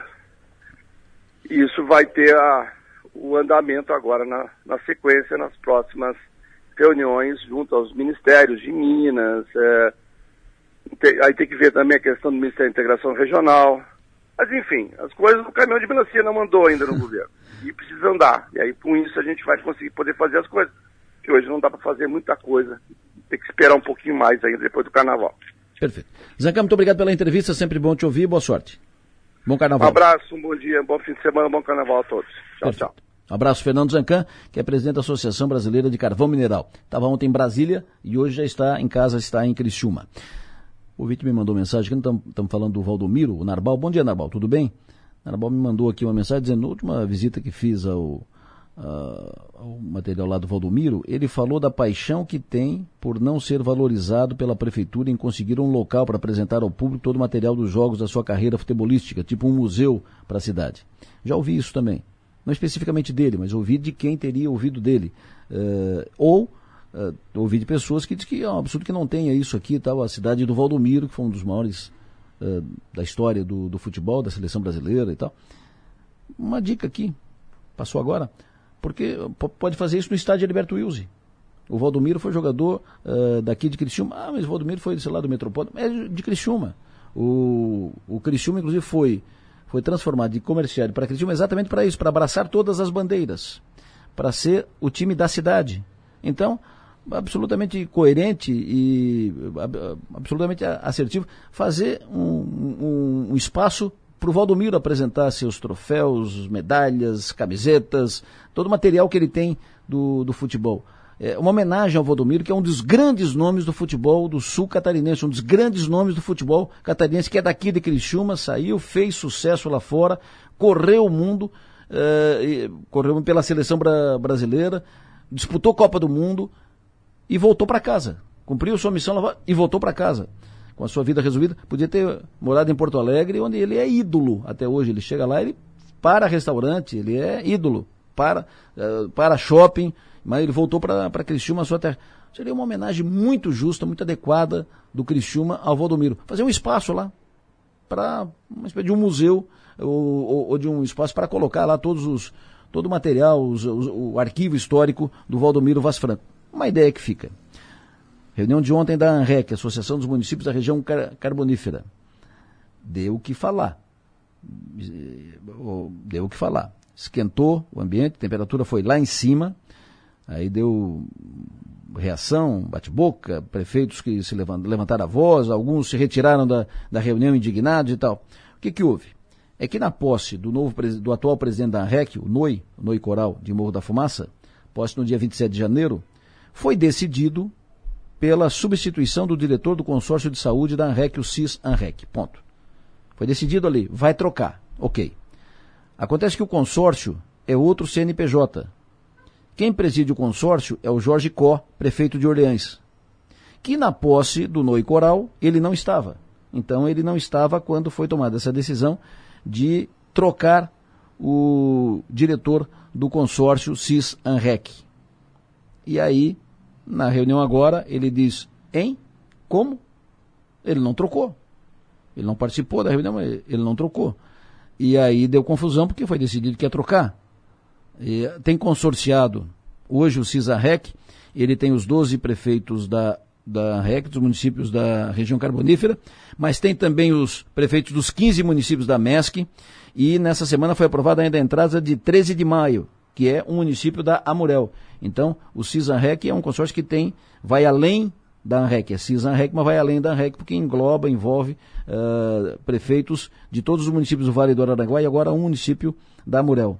E aí, para deliberar a respeito disso, não é numa reunião apenas da ANREC, tem que fazer uma assembleia do consórcio para tomar tal decisão. E aí é onde diriam os, os antigos, é, onde a, aí a porca torce o rabo, porque não é com duas conversas para trocar. E aí deu confusão ontem, porque foi decidido trocar, mas não é para trocar e tal. E quem troca, quem trata disso não é o Noi Coroca, presidente da ANREC. Essa uh, definição do diretor do consórcio, troca, não troca, quem vai ser e tal, é do presidente do consórcio, que tem o presidente, tem, tem um CNPJ próprio, tem uma, digamos, uma estrutura própria. Daqui a pouco a gente trata desse assunto para saber a, o que aconteceu ontem aconteceu. E agora? Como é que vai ser? O que, que vai ser feito? Amanhã teremos nomes e marcas aqui na, na Som Maior. Amanhã, 11h30 da manhã. Terei o prazer de receber o Tito, o Tito Bortolotto. Tito Bortolotto, uma figura tradicional de, de Nova Veneza, dono do restaurante Veneza, dono de um, do hotel, dono das casas de pedra. Uh, ele é engenheiro de formação, mas virou dono de restaurante, do hotel, envolvido com as questões da, da cultura. Foi muito interessante falar com o Tito. E ele começa o programa falando da, do início de tudo, da sua história, né? Na realidade, eu sou engenheiro mecânico, uhum. mas é, trabalhei uns cinco anos na, na profissão, né? Mas chegou um, uma época que ou alguém da família ia tomar a frente, né? Ou ia ter que vender, fechar, né? E daí sobrou para mim. E, e a gente teve que realmente abraçar e fazer todo esse trabalho que até hoje é, perdura, né? Ele falou conosco também sobre o restaurante hoje.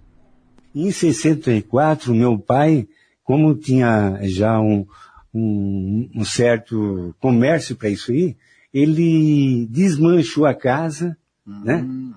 Ele desmanchou em, tipo assim, em janeiro, e em novembro já, já inaugurou. E todos os tijolos que tinham e todos os, ah, os barrotes e, e, o assoalho é, são de 1891. Nossa. Aqueles tijolos que estão ali são tijolos de 1891 e os barrotes também e uma parte do assoalho. O resto daí já é de 64. Grande Tito, história muito legal e é uma pessoa da melhor qualidade. Nomes e marcas amanhã às 11h30 da manhã com o Tito Bortolotto. Uh, depois nós vamos ter também o podcast da Maga. Que que tu, quem é o teu entrevistado? Maga Estopassoli, ninguém morre de tédio. Bom dia, Delor. É, a minha entrevistada do episódio de amanhã é a Cris Barata. Ah, ela é boa. mentora de carreiras e negócios. Foi uma conversa muito legal. Para quem está em dúvida, pensando em mudar de carreira, enfim, está tá passando por um momento de angústia, tem que ouvir o pod. Legal. Ela fala assim, a Cris. Eu, eu, realmente a minha, a minha formação é tecnologia da informação. Tive uma carreira aí com várias empresas e posições dentro dessa área. Até que nos meus 47 anos eu resolvi fazer aquilo que eu não aconselho ninguém fazer. Que é tá? o quê? Que eu chutei o balde. eu disse assim, Aí depois teve que buscar o balde. depois eu tive que ir lá buscar, né? Então eu chutei o balde, ai, não quero mais, não quero mais, estou cansada, quero trocar. E aí, nessa, resolvi sair. E tive dois momentos importantes a partir da minha saída. Ou três até, né? Primeiro, achei que ia ser super fácil, né? Tinha uma rede de relacionamento enorme, estava me sentindo super bem profissionalmente, tava, diria que estava no auge da minha carreira naquele momento. E aí uh, fiz essa troca, saí, comecei a ligar para as pessoas, as pessoas me pediram um currículo. E ligando para pessoas que me conheciam, né?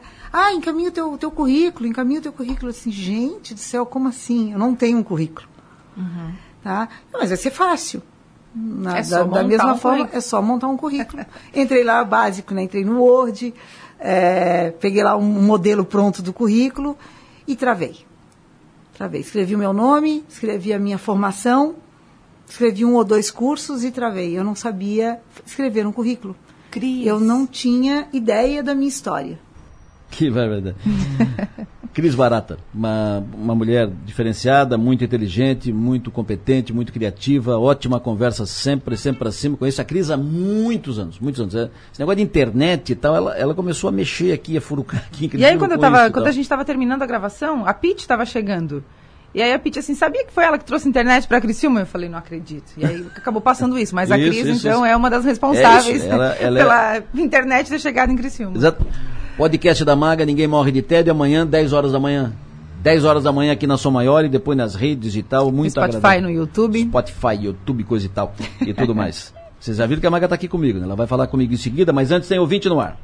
Bom dia, Delor. Tudo bem? Prazer, Fabrício, do bairro Linha Batista. Eu queria uma explicação do Semofu, o porquê, com a minha, com a minha energia, não somente a minha, de, de, de vários moradores, uh, do, praticamente dobrou, dobra em fevereiro, né? É todo ano. O ano passado eu gastei com o eletricista para rever minha casa, trocar no disjuntor, mas esse ano foi a mesma coisa. É, então eu não adquiri nada nos meses passados, eu continuo tendo as mesmas coisas e, e teve esse aumento absurdo. Aí eu queria uma explicação o porquê disso. Somente nesse mês, aí eles vão falar que é por causa, ah, o pessoal consome mais nessa época. Mas praticamente dobrou minha energia. Né? E é todo ano isso. Ah, o meu vizinho do lado tem um ventilador, não tem nem ar-condicionado e veio 60%, 70% acima. Então alguma coisa tem de errado. O chuveiro praticamente é, é usado no gelado.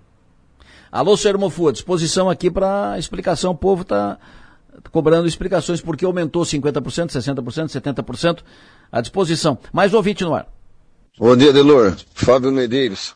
Adelor, queria fazer um alerta de trânsito entre a rua, o cruzamento, na realidade, é da rua Gílio Búrigo com a rua Linha Três Ribeirões. A principal, a, a via preferencial era da Gílio Búrigo e foi mudado. Quando era da Gílio Búrigo normal, era já era um tumulto, dava acidente e agora inverteu a preferencial dessa rua Agora mesmo que virou uma baderna lá, ninguém mais respeita ninguém, todo mundo para no cruzamento porque mudou, tá uma confusão só. Se tiver como dar uma verificada aí com os órgãos de trânsito aí na cidade, fico agradecido. Valeu? Bom dia a todos, bom carnaval.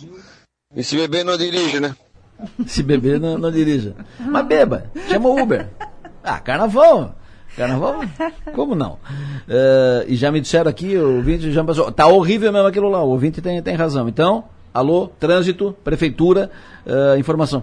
O ouvinte aqui me disse, falando em trânsito, rodovia Alexandre Belori, me mandou foto aqui, rodovia Alexandre Belori, fila todos os dias, todos os dias, uh, alerta para o motorista, o motorista me mandou aqui. E outro falando tanto do Valdomiro, que a ouvinte, a Queca Spiller, advogada do Giasse, a Queca me mandou aqui uma foto dela com o Valdomiro, do filho dela, o Gustavo, com o Valdomiro. Nosso filho Gustavo é super fã do Valdomiro. Está aqui o Valdomiro com a camisa 7, camisa que o consagrou, e com o filho da Queca, o Gustavo.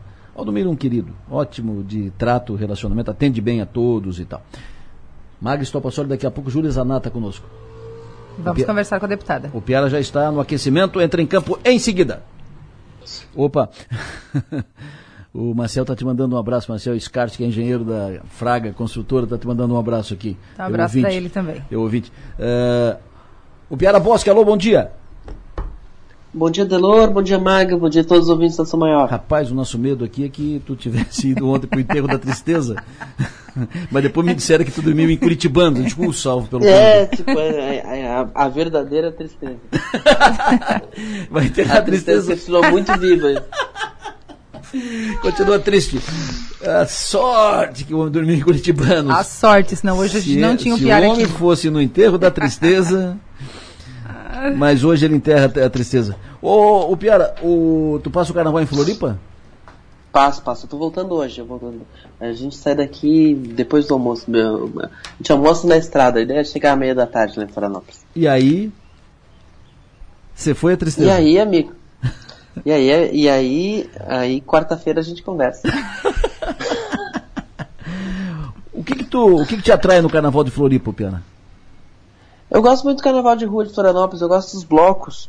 Eu, eu, por exemplo, hoje, hoje, o plano é ir no Vento Encanado. O Vento Encanado é um bloco que, que, é, que, é, junto a, a, que é junto à catedral, ali, hum. uh, organizado pelo Nivaldo, do, do, ali do, do Sorrentino, um restaurante tradicional que tem ali, e que, e que é, uma, é uma lateral entre a catedral e ali a Câmara, e, e ali bate um vento encanado fortíssimo mesmo, e aí ali sai o bloco. E é um bloco que eu vou encontrar provavelmente o Espiridion Amin, o Jean Loureiro, a política ah, Então dá pra fazer um plenário ela, de lá. Ela, se, que hora é isso? Vamos fazer um, vamos fazer, vamos fazer um parlatório, edição extraordinária? É, então, Direto ele de acontece lá. ali, ele acontece no final da tarde, final da tarde, início, até, eu não vai até muito tarde. Hum. E, e, e, é, um, é bem tradicional. No, no na segunda-feira, tem os sujos em Florianópolis, né? Que o pessoal toma o centro de Florianópolis fantasiado, é uma loucura, é muita gente. E os jornalistas têm um bloco que fica na escadaria do Rosário, um bloco bem tradicional também, existe há, há décadas, que é o Pauta que Pariu. E o Pauta que Pariu, ele esse ano vai estar homenageando o Frank Maia, inclusive, tá desenho dele na camiseta. E é um bloco que tem também é, uma oportunidade de reencontrar um monte de colega que a gente às vezes fala o ano inteiro, mas não encontra, né? Então, o, aí tem tem, tem carnaval no Santo Antônio de Lisboa, carnaval na, nos bairros do sul da ilha, tem, tem carnaval para todos os gostos, então é, aí, é uma época do ano e aí liga que eu um, aproveito bastante. E aí emenda um no outro. Emenda no outro. Meu Deus do céu. Onde é que tu, o que, que tu faz no carnaval, Maga? Ah, com essa programação do Piara, eu acho que eu vou me jogar pra Floripa também. e aí eu volto quarta-feira. ah, vocês Não, podem esse, ir pra Laguna. Eu, eu quero, nesse carnaval eu quero, preciso descansar, então esse eu vou ficar quietinha. Prefeito Noi Coral, bom dia. Bom dia. Bom dia, Delor. O senhor também tem, essa, tem, tem uma agenda intensa como a do Piara, assim, no, no carnaval, não? Na minha agenda é, é ficar com os netos, né, com com família na Praia da Esplanada. Mas também é movimentada. Estar com os netos na Praia da Esplanada também é movimentado. Também é movimentado, também é barulho, né? Tem barulho. Prefeito Noicoral, muito obrigado pela sua atenção conosco aqui. Noicoral, presidente da ANREC. Estava conversando aqui antes, o prefeito estava registrando aqui. Ontem foi uma reunião tensa, né? uma reunião movimentada na, na ANREC, dos prefeitos da, da ANREC, por causa de uma, uma decisão que teria sido encaminhada no dia da sua posse, de trocar o diretor do CISANREC, o consórcio uh, de saúde da ANREC, que hoje não reúne apenas municípios da ANREC, mas também da, da MESC e um da, da Murel.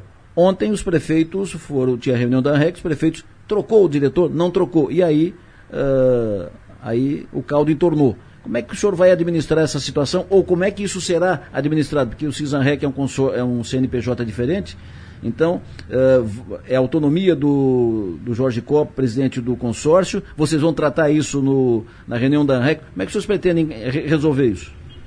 É, você resumiu bem, né, o, o, a, a, realidade ali da, da, da, situação, né? É, sempre lembrando que nós temos o CISAREC, que pertence hoje a 27 municípios, né?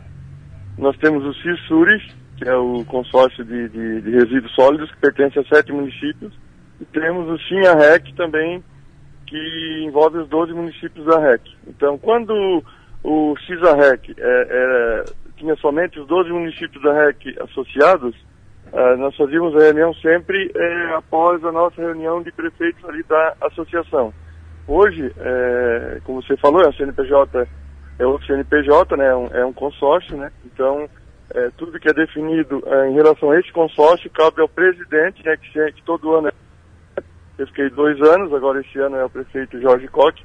Cabe a ele, né, é, fazer uma assembleia e discutir entre os 27 municípios é, se demite, se contrata ou se toma algum posicionamento ou, ou alguma regulamentação. Então cabe a, justamente somente a ele é, é, esse direito, tem esse direito de mexer no CISAREC, né? E apenas a reunião houve alguma alguma discussão, né, em relação a a, a mim, né, se eu teria tomado algum, algum posicionamento em relação a esse assunto, eu apenas é, confirmei que eu não tenho esse poder, né, eu não tenho como fazer um documento, mandar para o CISAREC e é, anunciando a demissão de alguém e contratando outra pessoa, né, isso aí não, eu não tenho esse poder também, nem legalmente eu não tenho esse poder, né. Sim. E alguns municípios, né, será, é, não sei por que motivo, se sentiram é, achavam que eu tinha que ter tomar essa posi esse posicionamento, mas eu não, como falei, né, eu disse, ah, não, eu não fiz nada porque eu não, não tenho esse poder. E eles então né, acharam por bem né, se afastar da, da, associação e mas a gente espera né que, que, eles reavaliem esse posicionamento né porque foi aprovado um orçamento final do ano é, em cima da arrecadação dos 12 municípios né? então se, se um município ou dois é, sair da associação e, e parar de, de, de, pagar a associação, a gente tem que reavaliar o orçamento e, e fica difícil até é, a administração né, da associação. Mas eu espero que não foi a primeira discussão, nem foi a última, né, Delore? Acho que nós somos, é, somos seres humanos e, e, a discussão às vezes é, sadia, né? Então, claro. espero que eles reavaliem esse posicionamento e, e separem né, a associação dos consórcios. Né?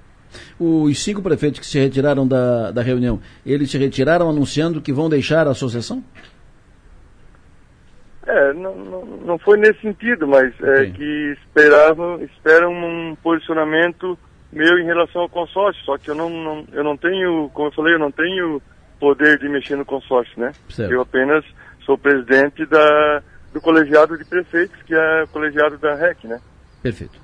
Prefeito Noi, muito obrigado pela sua atenção, sempre bom ouvi-lo. O senhor tem bom dia, bom trabalho, bom descanso e, e boa atividade aí com os netos no carnaval. Obrigado, obrigado, Delore, bom trabalho a todos vocês ali, um bom final de semana aí, um bom carnaval a todos. Perfeito. Prefeito Noi Coral, presidente da ANREC. Os prefeitos que deixaram ontem a reunião da ANREC por causa dessa celeuma em torno da troca ou não do diretor do CISANREC foram os prefeitos de Criciúma, de Forquilinha, de Nova Veneza, de Treviso e de Cocal do Sul. O de Cocal do Sul estava representado pelo vice. Então os cinco uh, deixaram a reunião da ANREC contrariados com o não encaminhamento da troca do diretor do consórcio de saúde. O diretor é o Roque Salvan. O Roque Salvan é o diretor. E, e uh, os prefeitos querem a troca do diretor. Estes cinco uh, queriam que o, que o presidente esperavam e cobraram isso que o presidente da ANREC tivesse feito a troca já, porque essa teria sido uma, uma conversa, uma, uma decisão encaminhada na posse do Noi Coral no dia 27 de janeiro, na posse como presidente da, da ANREC. Mas, como disse, como explicou aqui o Noi, uh, o, o consórcio é um CNPJ próprio, que é presidido pelo prefeito Jorge Có, de Orleans, e a decisão cabe a ele. Ele, vai, ele deverá convocar uma assembleia para tratar disso. A propósito, eu recebi, eu tenho, tive acesso a um documento, a um ofício encaminhado pelos prefeitos da AMESC, que também fazem parte agora do consórcio do CISANREC. Antes o CISANREC era só os municípios da, da região carbonífera. Como deu a crise lá no consórcio de saúde da MESC, os prefeitos da MESC vieram para cá e também fazem parte do, do CISANREC e mais um prefeito da, da Murel. Os prefeitos da AMESC encaminharam um ofício colocando o seguinte: considerando a reunião ampliada das comissões intergestores regionais da região de saúde do extremo sul catarinense, região da saúde carbonífera, realizado no dia 30 de janeiro para discutir o assunto deliberado na Assembleia Geral da ANREC, que ocorreu no dia 27 de janeiro corrente, e tratou da exoneração do diretor executivo do CISANREC, sem a exposição do real motivo e infringiu o Estatuto Social dos Consórcios, os 15 secretários de saúde do extremo sul catarinense e consorciados do CISAREC manifestam discordância da demissão do atual diretor executivo, tendo em vista sua idoneidade e ilibada conduta, que sempre prestou, sem distinção, bons serviços em favor dos entes consorciados e, consequentemente, aos usuários do SUS, com lealdade e transparência, e não há nada que o desabone. Ponto. Ou seja, o, o, o prefeito, o prefeito Jorge Có uh, terá uma encrenca para administrar, vai, vai sentar num porco uh, para administrar essa, essa questão. Não é uma decisão delicada que terá que, terá que ser administrada uh, nos próximos dias, porque senão pode inclusive ter a saída de metade ou boa parte dos municípios da região carbonífera da REC. Cinco prefeitos, inclusive o de Criciúma, deixaram a reunião de ontem contrariados e cobrando posição sobre isso. Uh, e aí levantando inclusive a, a possibilidade de deixar a, a, a REC. Daqui a pouco a gente volta a esse assunto. O prefeito Jorge Col vai falar conosco em seguida. Agora, está conosco na linha a deputada federal Júlia Zanata. Alô, Júlia, bom dia. Bom dia, Delor. Bom dia, Maga. Bom dia, Piara. Prazer tê-la. feliz de estar falando com vocês, já estava com saudade desse jornalismo de qualidade de vocês. Mas a, a, gente estava, mas até que não, porque a gente está te acompanhando aí, tu está fazendo já, barulho já em, em, em, Brasília. Vamos falar sobre os seus últimos pronunciamentos e as suas posições a, anunciadas. Mas eu, eu, antes quero perguntar para ti, mas nós temos falado muito de um assunto aqui nos últimos dias, que é, nós estamos falando dos quênios e falando da região dos quênios e falando da pavimentação da Serra do Faxinal. A Serra do Faxinal, ah. que teve licitação feita, e uh, tu conhece bem o assunto, foi diretora da, da Embratur, uh, área de turismo, então a, essa região é muito forte, é um dos pontos fortes, né, um dos polos na área de turismo aqui da região sul catarinense. E a, a Serra do Faxinal teve licitação feita pelo governo do Estado, obra do, do Estado, licitação feita, uh, ordem de serviço entregue para a empresa que vai fazer a obra em agosto. E a empresa está lá e não consegue to tocar a obra, faz um servicinho aqui, outro ali, tá, mas está lá tipo embromando, é, porque não tem a autorização de, autorização de supressão de vegetação, que é autorização para corte do mato, que é liberado pelo ICMBio, IBAMA, primeiro ICMBio, depois IBAMA, governo federal. E passou todo o ano passado, isso não foi liberado. Tu chegou a tratar disso como diretora da Embratur, não como deputada, que tu não era, como diretora da, da Embratur, chegou a tratar disso? A informação que se tem é que sentaram em cima disso lá em Brasília uh, até o final do, do, ano passado. O que, que, tu sabe disso, Júlia? Ô, Delor, tô, tô falando agora. Eu acho que em algum momento alguém falou comigo sobre isso, mas tratar disso diretamente eu não me lembro, sinceramente, de ter tratado. Mas essas questões ambientais geralmente funcionam assim, infelizmente, né? Travam o, não que eu seja contra a questão ambiental, mas tem que ter um meio termo ali, né? Desenvolvimento, sustentabilidade, geralmente travam. Mas com certeza vamos tratar disso agora com o mandato, né, mais fácil. Pra, espero que seja mais fácil para ser recebida lá e tratar dessas questões. O Piara Bosque, a Júlia à tua disposição. Bom dia, Júlia. Bom falar contigo. Tudo. Uh, eu queria saber como é que tu está avaliando esses primeiros movimentos, né? O governo Lula, você é uma deputada de oposição e tem bastante contundente. Como como está sendo o plenário? Olha, está tá sendo divertido, porque o que, que acontece? Divertido no, no caso do plenário, mas está muito preocupante no sentido de que as minhas expectativas sobre esse governo eram baixas, mas está muito pior do que imaginei. No sentido de que eu tenho feito meus discursos assim, ah, eu fiz campanha para o Bolsonaro, eu queria que o Bolsonaro fosse presidente, mas agora a campanha acabou. Vamos tratar de propostas para a sociedade? Para a sociedade? Vamos falar de plano econômico? Né? O que, que esse governo vai fazer? Qual é o rumo? E até agora eu não entendi qual é o rumo. Porque o Lula acorda e fala do Bolsonaro, o Lula olha para o lado e fala do Bolsonaro, só sabe atacar, né? Por exemplo, questão da economia, o que, que ele tem feito? Tem atacado a autonomia do Banco Central. É, e falado do Bolsonaro muito, muito, todo dia, tudo é culpa do Bolsonaro. Então, não é para isso que ele foi eleito. Ele foi eleito para governar e governar para todos. Mas tem feito um governo de revanche, um governo de vingança, né? Você vê o negócio das escolas cívico-militares. Ele simplesmente acabou lá com a diretoria que cuidava e até o Camilo Santana, que é o ministro da, da Educação, falou numa entrevista, ah, o que, que vai ser feito com essas escolas que já tem? Acho que 202 escolas. Não se sabe, não sei. Então não pode ser assim, né? Um negócio que está dando certo, eu, eu vejo por essa dessa forma. Se o negócio está dando certo, vamos continuar. Não pode mudar governo e mudar a forma que é feita.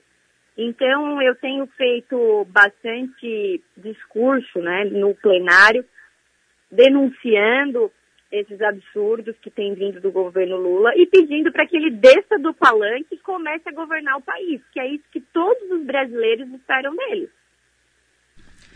Deputada Júlia, bom dia. É, bom dia. Como é que é o contato entre a bancada aqui de. Eu vou chamar de bancada cristiumense, né? Porque são quatro deputados que nós temos aqui. É, vocês estão alinhados pra, com as pautas é, da nossa região, as pautas de Santa Catarina? Vocês mantêm esse contato? Como é que funciona é, a sintonia entre vocês é, para as pautas daqui, entre os, especialmente entre os quatro?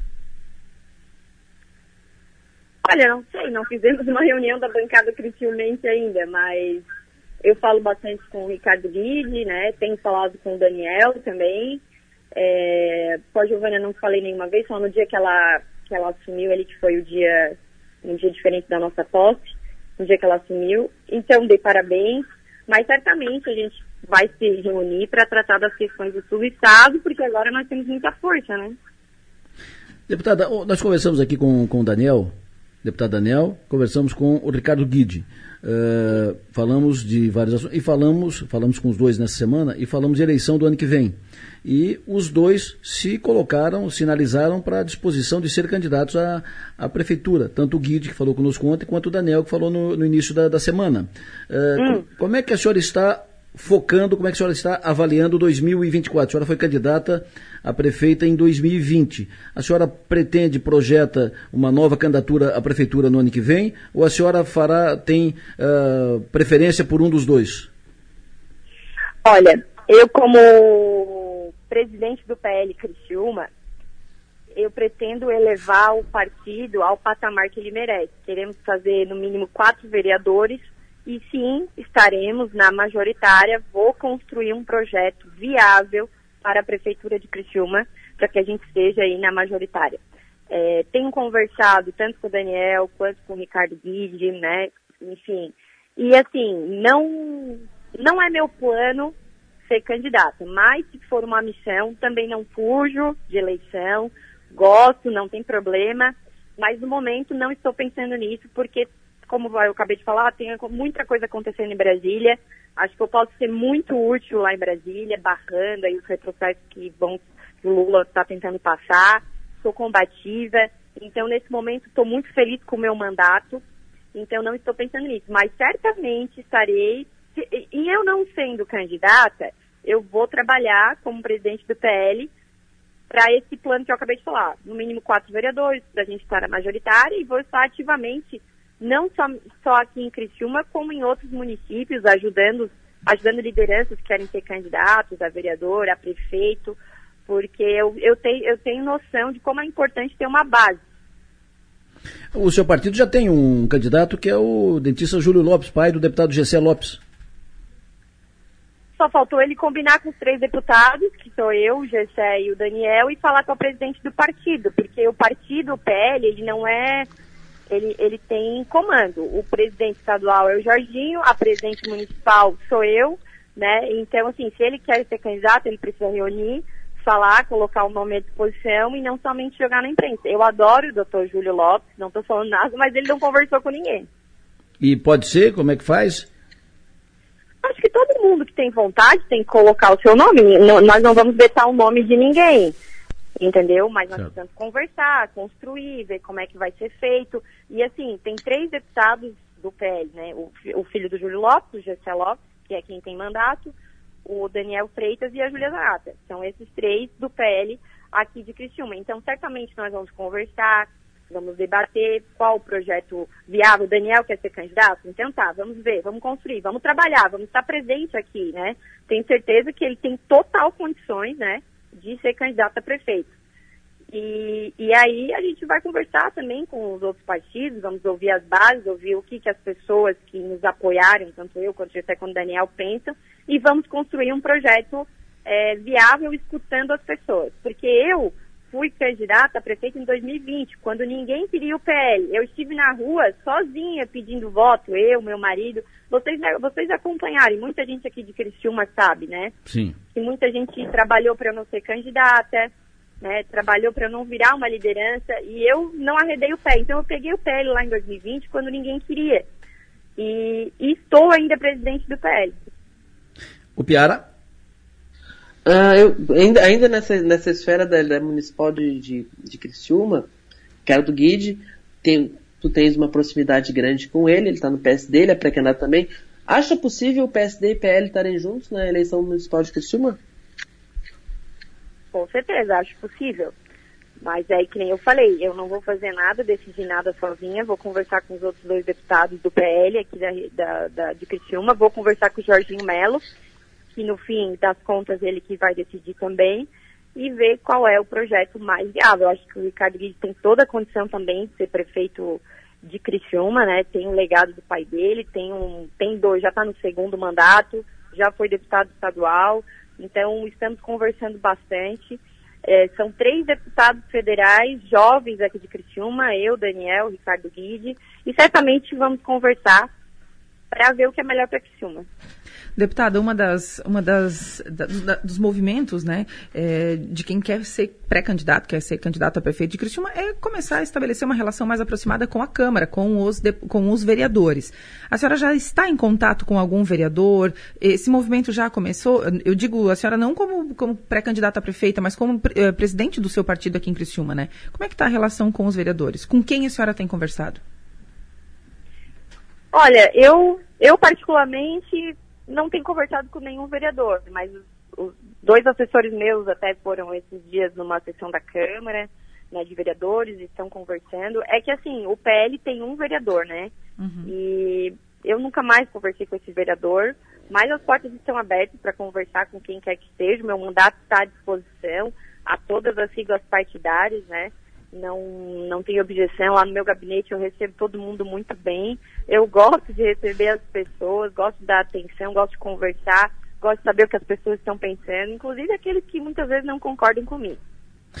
Deputada, o Rafael, ouvinte que está acompanhando o programa, que tem celular final 0472, uh, eh, ele está ouvindo e disse o seguinte: concordo com a deputada Júlia que o atual presidente precisa parar de reclamar do anterior e trabalhar. Porém, quem é ela para falar isso, já que o ex-presidente e candidato tão apoiado por ela passou quatro anos usando os erros do PT para justificar os próprios erros. E o, ficou o mandato todo falando do PT e dos erros do, do PT. Quero ouvi-la sobre isso. Então ele está justificando o erro do Lula com, com o erro do que ele criticou o Bolsonaro para defender o Lula? Acho que ele tem que pensar melhor, esse ouvinte. Não, ele está dizendo que for, no mandato passado foi feita a, me, a mesma coisa. Bolsonaro, Lula. O Lula, Bolsonaro. Não é a mesma coisa? Tá, não vou refutar o que ele está falando. Só estou falando, ele está justificando o que o Lula está fazendo. Então o Lula está copiando o Bolsonaro, é isso? O Piara Bosque, a Júlia é à tua disposição. Uh, deputada, voltando para a questão da atuação parlamentar, que comissões que, que a senhora vai participar nessa legislatura? Não, eu, eu deixei minhas opções lá, mas ainda não foram, não foram decididas. Eu não pedi, por exemplo, nenhuma presidência de comissão nesse primeiro ano de mandato, para pegar bastante experiência, mas com certeza eu vou participar de várias comissões. Eu pedi CCJ, agro, depois já mudei para a comissão de fiscalização e controle, né, que é bem importante para para fazer a fiscalização desse governo. Então fiquei entre essas três, que são para ser titular, né? Eu não posso acumular essas três, eu tenho que ser titular só em uma. E aí as outras que eu posso acumular, eu pedi comissão da mulher e comissão de direitos humanos e agora a nova comissão, foram criadas novas, cinco novas comissões na Câmara, eu pedi a, com, a comissão de comunicações que muito me interessa, é um assunto que eu entendo e acho que vai ter bastante embate ali nessa questão, porque o Lula tem falado em regulamentar a rede social e, e tal, então muito me interessa esse, esse debate. Deputada Julie, como é que está a sua relação com o governador Jorginho Melo e que avaliação a senhora faz desses primeiros, é, nem dois meses, né, um mês e meio de governo Jorginho Melo? Nota mil para o Jorginho, inclusive eu e o Eduardo Bolsonaro estávamos conversando lá em Brasília. Estamos bem felizes com a atuação do, do governador até o momento. A minha relação com ele é a mesma, é, é, é boa, é de amizade. O governador continua nos atendendo assim que a gente liga. E semana que vem estarei com ele. Estou em Criciúma hoje, né? Mas semana que vem vou, vou, a, Floria, vou a Florianópolis e vou falar com ele. Acho que ele está mandando muito bem, como diz a linguagem popular. Fechou. Uh, Júlia Zanata, sempre bom te ouvir. Muito obrigado pela tua atenção. Obrigado sempre a atenção aqui a Som Maior, sempre à disposição por aqui. Tenha um bom dia, bom trabalho, bom carnaval e até outra oportunidade. Obrigada, bom, bom final de semana a todos e um grande abraço aí para os ouvintes da Rádio Som Maior. Perfeito. Piara Bosque, o que, que tu acha dessa, dessa, dessa posição dos deputados. Agora nós fechamos o ciclo, nós ouvimos os quatro deputados federais de Criciúma. E com os quatro tratamos disso, daquilo e tal, mas com os quatro nós tratamos de eleição municipal, com os quatro. E cada um deu, deu sua posição. Uh, anotaria que tem um, um, um fora que não será candidato no ano que vem, está fora que é a Júlia. Três que podem ser, e três que se apresentaram, ó, estou à disposição mas eu senti mais assim, mais, uh, mais, mais decidido, mais forte, o, um deles foi o Ricardo Guide. O que, que vocês acharam disso? Eu acho que o, o Guide é o candidato porque ele tem essa condição, uh, o entendimento assim, se, se Ricardo Guide quiser ser candidato, ele será candidato. Eu acho que esse, ele, ele tem a posição mais tranquila. Não acredito que dentro do PSD, caso ele manifeste um desejo muito firme de ser candidato que o PSD vai trabalhar contra isso ou, ou negar essa possibilidade.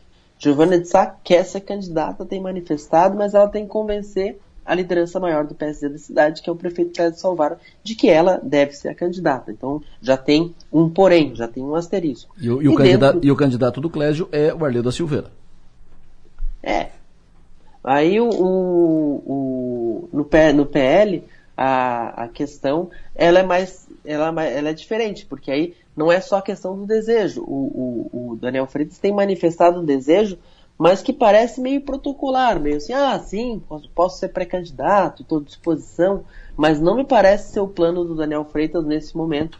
Ah, o, o, uma, uma ida uma guinada para a prefeitura de Criciúma. E a juíza Nata já se coloca fora do jogo, lembra? Ah, tô, se precisar, mas o, o, o, o plano dela é claramente ser uma deputada ferreamente de oposição ao governo Lula. Essa é a posição que ela, que ela escolheu no tabuleiro do jogo. Então, por isso que o, o Ricardo Guide a gente vê com mais força. Então, essa própria possibilidade da Julia, que a Júlia falou de, de, de apoiar, de que, que, estejam juntos, é uma construção que pode envolver aí uh, o PL estadual, o PSD estadual. Acho que hoje não, não seria tão fácil essa conversa, mas é algo que pode se desenrolar nos próximos nos próximos dois anos. E o, a questão de Criciúma, aí, aí a, a, a clesiocracia tucana, né? A gente vai ver o que, como é que vai se, como é que vai andar essa questão. Tem uma deputada federal no mandato, tem um vereador de confiança. Aí tem que ver uh, se, vai, se vai ser feita pesquisa, quais são os instrumentos que vão definir essa escolha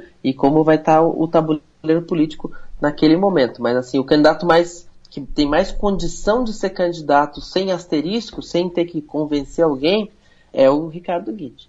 O Daniel não pensaria meio segundo e, e, entraria em campo imediatamente se ele fosse a opção do Clésio. Se ele viesse a ser ou se vier a ser o candidato do prefeito Clésio Salvaro. É com isso que ele raciocina. Se ele não for o candidato, se o Clésio optar pelo Arleu, que é o seu candidato preferencial, e o Arleu só não será o candidato do Clésio se algum problema acontecer, se fato novo acontecer, se tiver alguma, se tiver que ter alguma mudança de, de rota, uh, então, se o, o, o, Daniel não for o, candidato Cláudio, se não for, eu acho que não se empolga Daniel, com essa ideia. O Daniel, o Daniel Freitas, eu vou, vou até arriscar aqui, Daniel Freitas só é candidato a prefeito se for um pênalti sem goleiro. Acho que o Daniel Freitas só, o Daniel Freitas só será candidato a prefeito se for o candidato do Clédio, se for a opção do Clédio. Se não for, acho que o Daniel não será.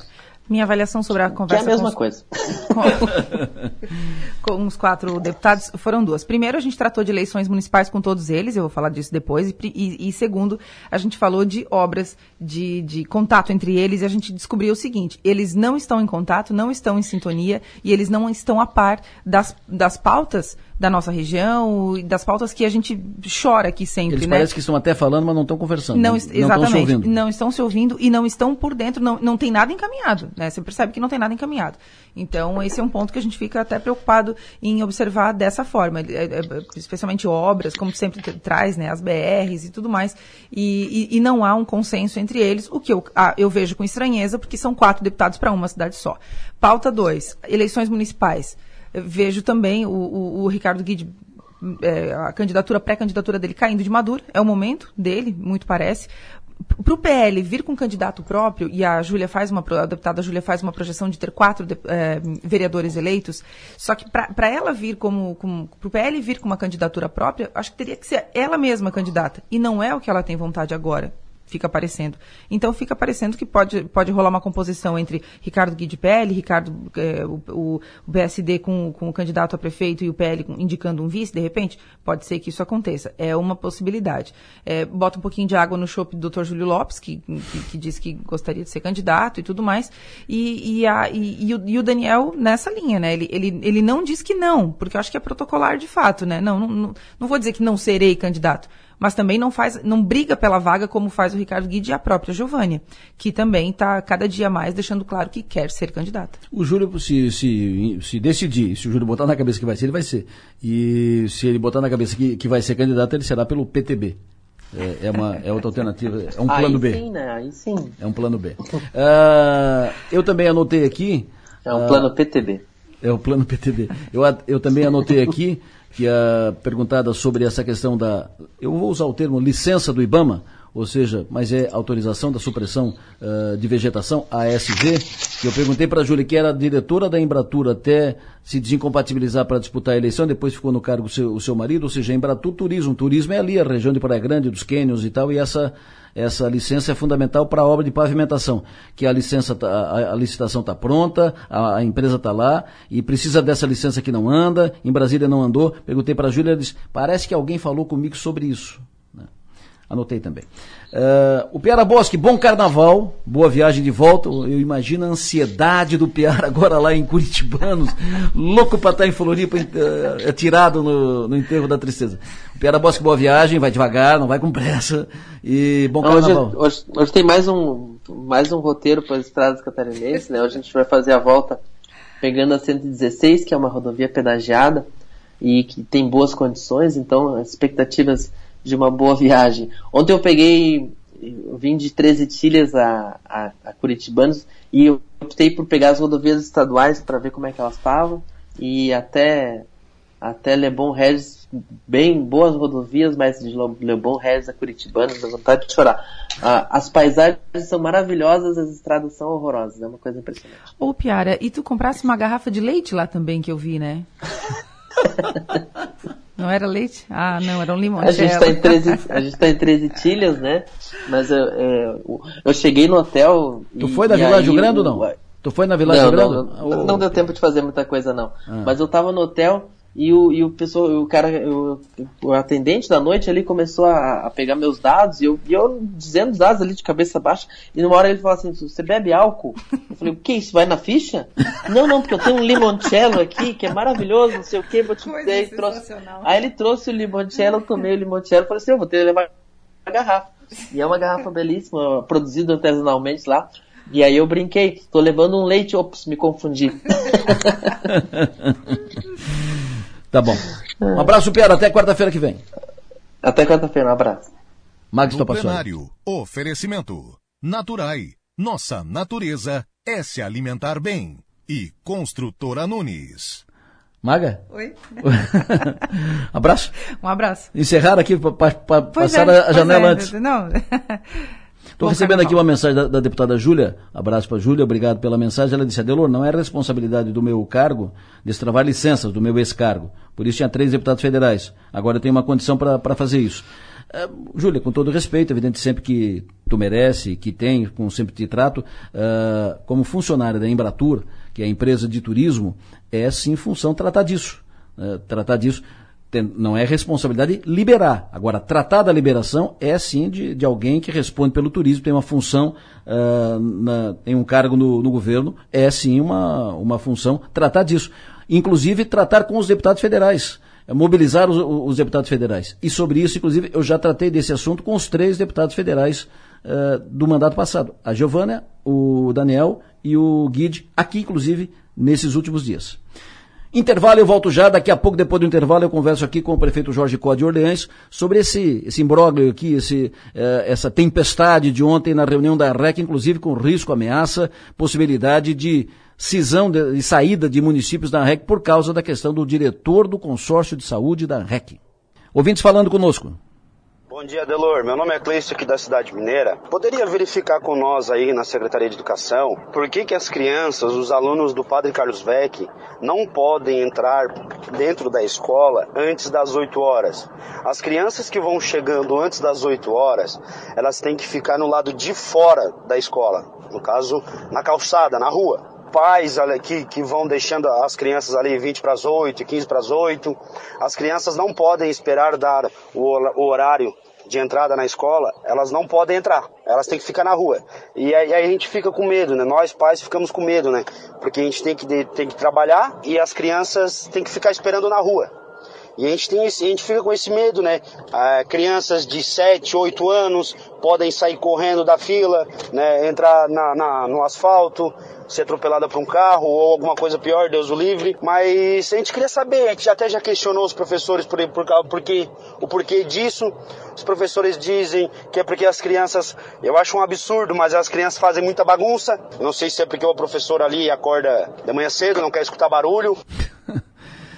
Escola Carlos Vec, Secretaria de Educação, tem espaço aqui assegurado, pode mandar informação, posição a respeito uh, para atualizar e para orientar e para informar os ouvintes lá, uh, pais uh, de alunos na, lá da Escola Carlos Vec. Mais um ouvinte.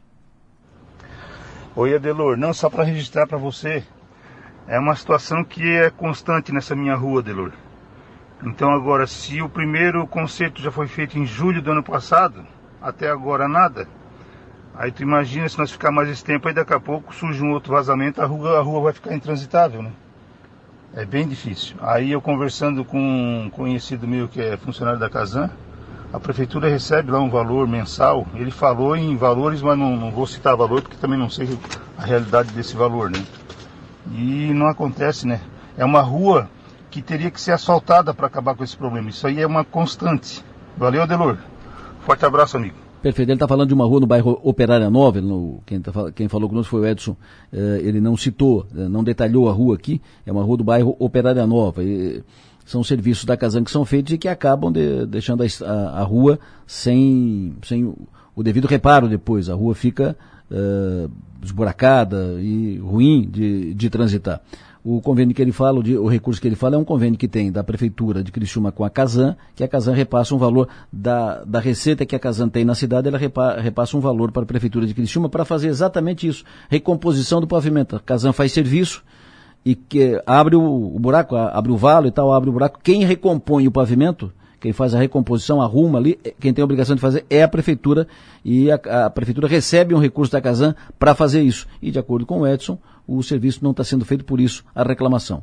Evidentemente que o espaço está também à disposição da prefeitura para que adicione uh, alguma informação ou uma informação adicional. Feito? Dito isso, vamos para frente. Está conosco na linha o prefeito de Orleans, prefeito Jorge Có, prefeito presidente do consórcio de saúde da ANREC, o CIS-ANREC. Prefeito, bom dia. Bom dia, Deu, bom dia, ouvintes. Vamos lá para a nossa entrevista. É um prazer tê-lo conosco, obrigado pela sua atenção. Ontem, uma reunião tensa, movimentada na, na ANREC, com cobrança de prefeitos, uh, e inclusive cinco prefeitos deixaram a reunião da, da ANREC, e há uma especulação, possibilidade de eles deixar a, a, ANREC se não for feito o que eles, o que eles deixarem encaminhado na reunião de posse do presidente da REC no, no Icoral, lá no dia 27 de janeiro, que é a troca do diretor, do, do, do presidente do, do, diretor executivo, do diretor do consórcio de saúde, o CIS Eh, nós já tratamos disso aqui, eu citei, essa, citei o fato, depois ouvi o prefeito Noi Coral, presidente da REC, e disse, olha, o CIS ANREC é um CNPJ próprio, tem autonomia e tem, e tem que ter um encaminhamento de lá, do CIS ANREC, que é presidido pelo prefeito Jorge Có, o senhor. Uh, eu já registrei antes um, um clima da, da, reunião e registrei aqui também um documento encaminhado pelos municípios do Vale do Araranguá, que fazem parte também do CIS ANREC. Uh, o CIS ANREC hoje tem os 12 municípios da ANREC, tem os 15 do Vale do, do Araranguá e tem um, mais um da, da Murel. Os 15 do Vale do Araranguá são, são, tem um documento que eles encaminharam ao senhor e a, e a ANREC uh, hipotecando e restrito apoio ao atual diretor do CISANREC contra a troca, que os prefeitos da ANREC querem a troca. Como é que o senhor vai encaminhar isso agora? É, não é fácil, tem que tomar cuidado com o que eu vou dizer agora. A verdade, ontem tivemos uma reunião convocada pelo presidente da ANREC, o Noi Coral. Ontem era a reunião dos 12 prefeitos para discutir assuntos da ANREC. A ANREC é uma associação de direito público né, é, é, dirigido por de, de, de, associação privada, direito privado. Na verdade, a, a, a ANREC é uma associação com 12 prefeitos. Nessa associação, nós discutimos assuntos relacionados aos municípios. São aqueles assuntos, digamos, políticos administrativos do dia a dia. O CIS, ou Consórcio Intermunicipal de Saúde, ele é um consórcio de direito público, onde os municípios se filiam a esse consórcio ele tem umas regras, ele tem a fundação em direito público e ali tem todo um regramento, tem todo um estatuto. E nesse consórcio são 12 municípios da REC filiados e mais 15 da NES, somando 27. O da Muriel ainda não veio. Então somos 27 municípios. No dia 21 de dezembro eu assumi a função de presidente. Então a gente vai lá, constantemente, semanalmente, conversa com os diretores do consórcio, vê o que está faltando, dirige, assina, faz pagamento, tudo isso cabe ao presidente. Mas nós temos um diretor, diretor executivo, o Roque Salvan. Quando da posse do Noio, no início de janeiro, na ANREC, o Noio assumiu e teria trocado o diretor executivo da ANREC, que era o Nelson da Silva, que era de Cocal do Sul. O Noio assumiu a presidência, em tese cabe a ele, né, trocar o diretor para aquele ano que ele vai ser o presidente. Ele resolveu, por conta própria, tirar, demitir o Nelson, que era o secretário anterior, e colocar o Franklin Gay Cocal do Sul. Com essa saída do Nelson, descontentou alguns prefeitos. Alguns prefeitos ficaram descontentes porque o Nelson saiu, é, determinado pelo novo presidente da REC. Aí alguns prefeitos ficaram descontentes, acabaram indicando o Nelson para assumir o CIS REC, que é o consórcio de saúde. Então, pela saída do Nelson da REC, eles quiseram indicar o Nelson para ir lá trabalhar no lugar do Roque. Aí eles então determinaram ao presidente da ANREC, o Noi, para fazer essa troca. Só que ontem, no início da reunião da ANREC, a primeira pergunta que o Clésio Salvado, o prefeito de São fez, Noio, tu por acaso, é, tu fizesse a troca do consórcio, tu colocou aquela pessoa que nós, sete prefeitos, indicados? Aí o Noio disse que não. Eu não troquei, não cabe a mim, porque eu sou presidente da REC, eu não sou presidente do consórcio. Dito isso, imediatamente o prefeito Clésio Salvado levantou-se da mesa e saiu da sala. Em seguida foi acompanhado pelo prefeito Frego, pelo prefeito é, Neguinho, pelo vice-prefeito Eric e pelo prefeito Valério de Treviso. Os cinco saíram da sala, permanecendo os cinco sentados, que eram o Noio, o Gustavo de Uruçanga, a Dalvana de Sara, o Jorge de Olhês e a representante de Lauro Miller, a procuradora jurídica. Então, como os cinco saíram e cinco permaneceram, não teve quórum para continuar a reunião da REC. Então, a reunião da REC foi suspensa por falta de quórum. Agora, o pepino, o abacaxi, está na mão do presidente do CIS, Jorge Có, prefeito de Olhei. Agora, eu tenho que ir lá para o meu consórcio e dizer assim, ó, eu vou demitir o Roque. Mas eu não posso demitir o Roque nesse momento sem ter sequer nenhuma motivação, a não ser pela troca de um nome por outro. Mas eu estou bem consciente do que está acontecendo.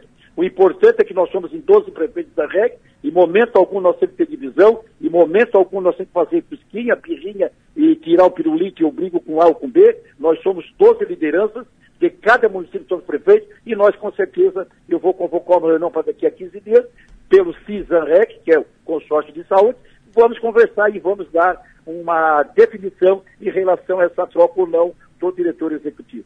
Perfeito. O senhor vai fazer uma, vai fazer uma, uma reunião. Na reunião vem 27, 15 da MESC e 12 da ANREC, é isso? É, na verdade a gente tem que tomar uma decisão coletiva. O consórcio, ele pertence a 27 municípios consorciados. A ANREC é de 12 prefeitos. Eu não posso admitir que 12 prefeitos, aliás, 7 prefeitos da ANREC tomem a decisão pelo colegiado do consórcio, porque são duas instâncias distintas. Uma é a REC e outra é o consórcio. Perfeito. O consórcio é responsabilidade pública. Então vamos lá. De, de, de, público. Deixa eu reformular. regras, existe estatuto. Nós trabalhamos com 60 milhões do ano, nós compramos remédio, compramos medicamentos, compramos serviços, compramos tudo aquilo pelo consórcio. Então todo cuidado é pouco. Eu só não, eu até esteia porque o Rock já está ali há quase 6, 7 anos.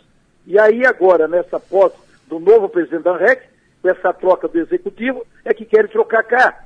Mas eu creio que nós, prefeitos, temos sim que tomar decisões, somos nós que somos responsáveis pelos nossos municípios, cada prefeito tem uma visão, cada prefeito tem uma cabeça, cada prefeito é uma estrela do seu município, e nessa constelação precisamos de uma iluminação de um sol que ilumine todas essas estrelas de cada município. Prefeito, me permita ser um pouco prático nisso. Uh, são 27.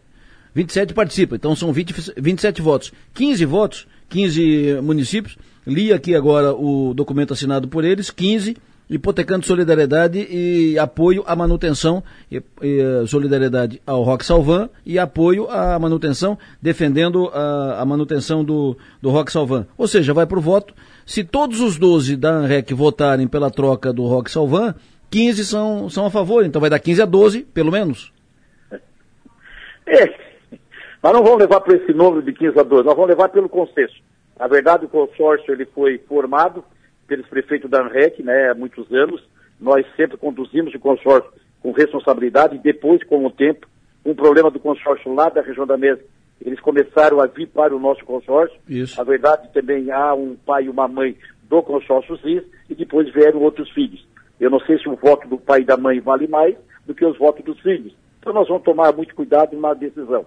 Que eu quero agora, enquanto presidente, é que o ROC continue trabalhando, compre e faça medicamento barato, esse serviço, entregue aos municípios. A decisão daqui a 15 dias, a gente vai convocar uma reunião mais ampla. O documento dos municípios da MESC diz, os 15 secretários de saúde do extremo sul catarinense, consorciados do CISAREC, manifestam discordância da demissão do atual diretor executivo, tendo em vista sua idoneidade e libada conduta, que sempre prestou sem distinção bons serviços em favor dos entes consorciados e, consequentemente, aos usuários do SUS, com lealdade e transparência, e não há nada que o desabone. Ponto.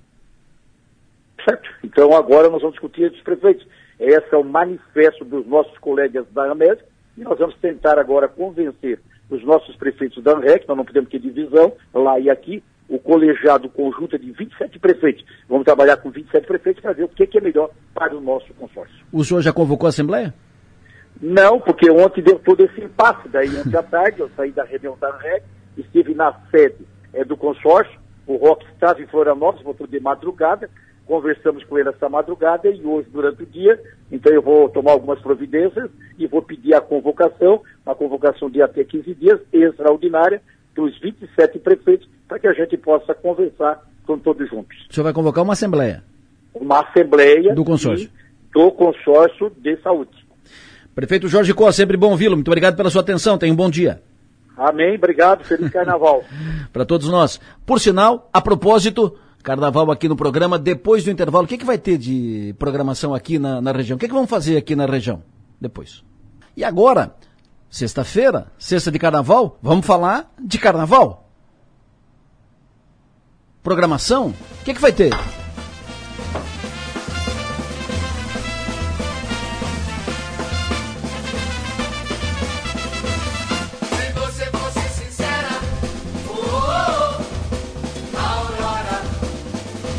Balneário Rincão. Fernando Casagrande, bom dia.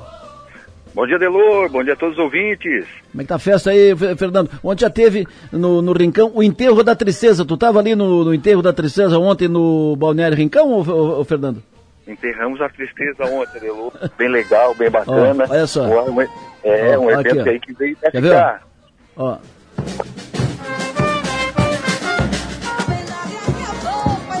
É, foi mais ou menos assim o enterro da tristeza. O que, que vai ter na programação de carnaval hoje nos próximos dias, até quarta-feira, Fernando?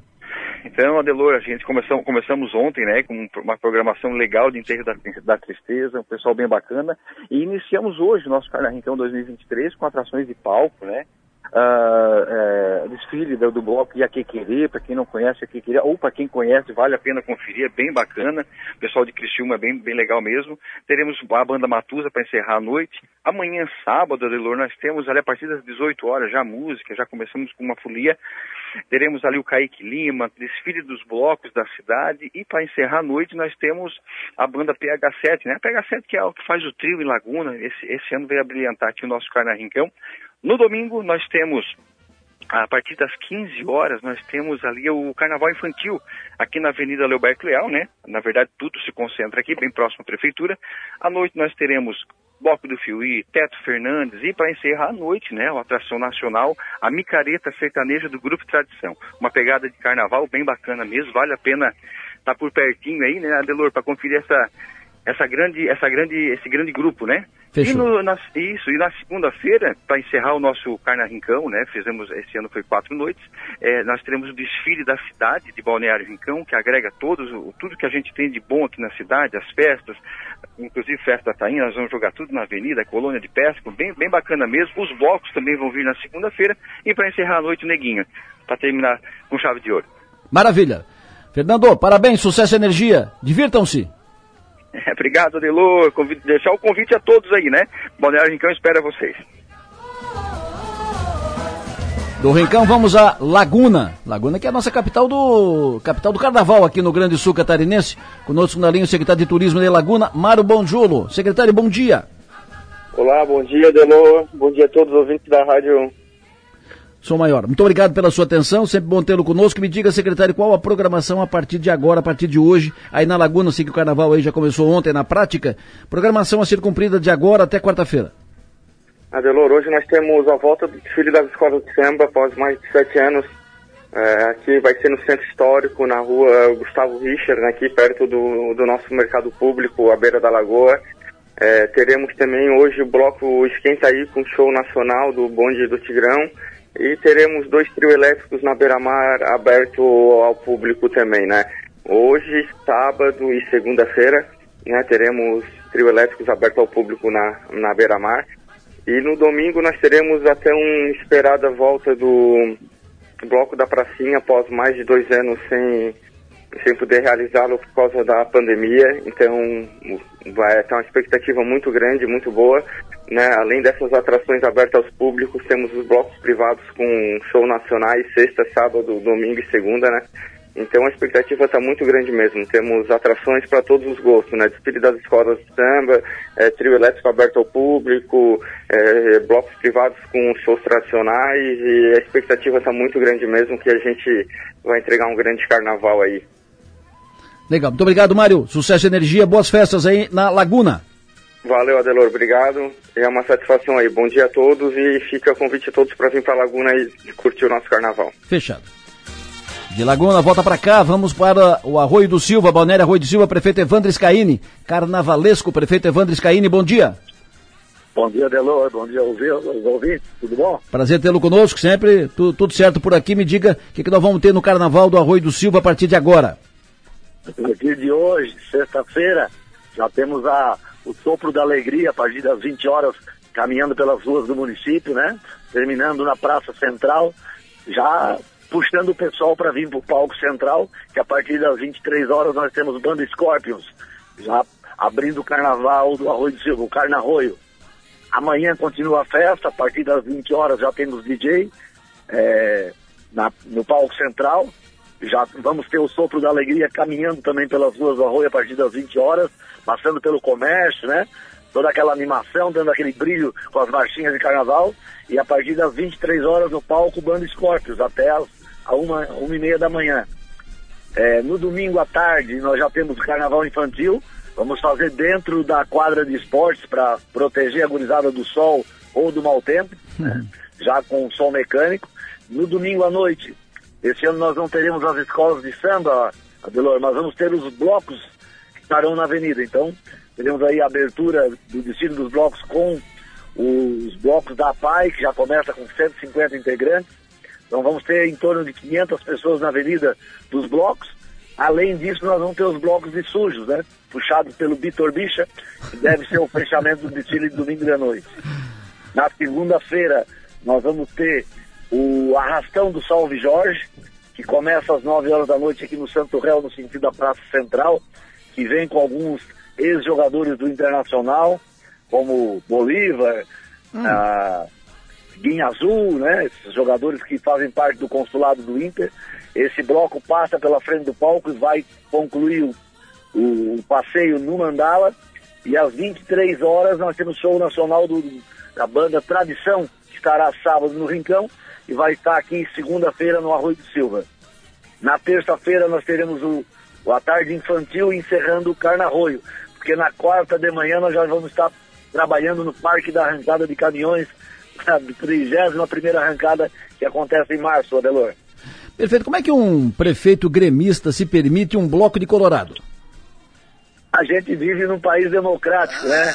Ah, o, o arroio ele é frequentado por 70, quase 80% de gaúchos. Gaúchos, sim. E se divide muito, graças ao bom Deus, que grande maioria tem sangue azul, é gremista. Mas nós, nós temos muitos irmãos colorados. Eu tenho na família, né? Nossa família três gremistas e três colorados. Então, tá então bom. a gente tem que aguentar os amigos aí também, mas é um, é um momento de alegria, né? Um momento de confraternização. E esse bloco Salve Jorge vem para a Avenida na segunda-feira para brilhantar também o Carnaval do Arroio. Prefeito Evandro, muito obrigado pela sua participação. Bom carnaval, boa festa, um abraço. Obrigado, Adelor. Bom final de semana a todos.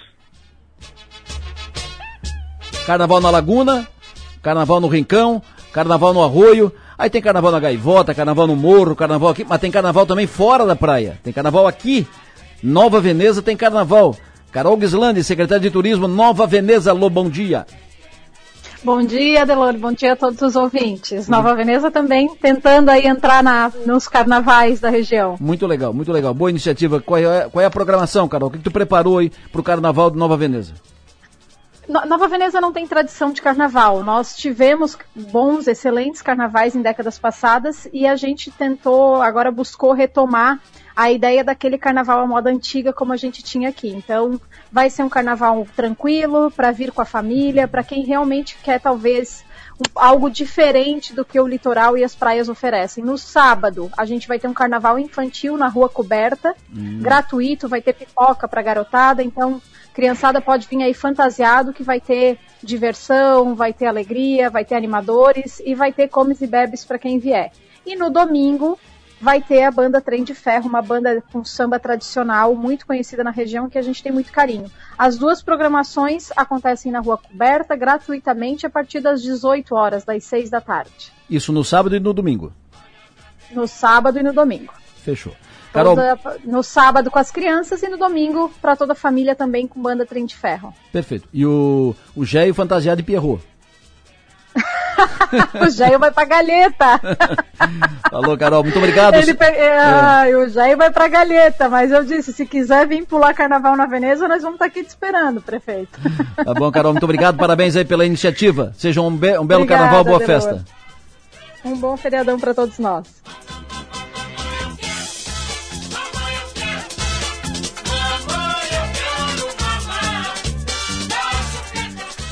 Aproveitem bem o, carnaval. É uma maravilha. Bom descontrair, é bom botar o pé no chão, é uma maravilha. Né, ô Fabiano Mazili, bom dia.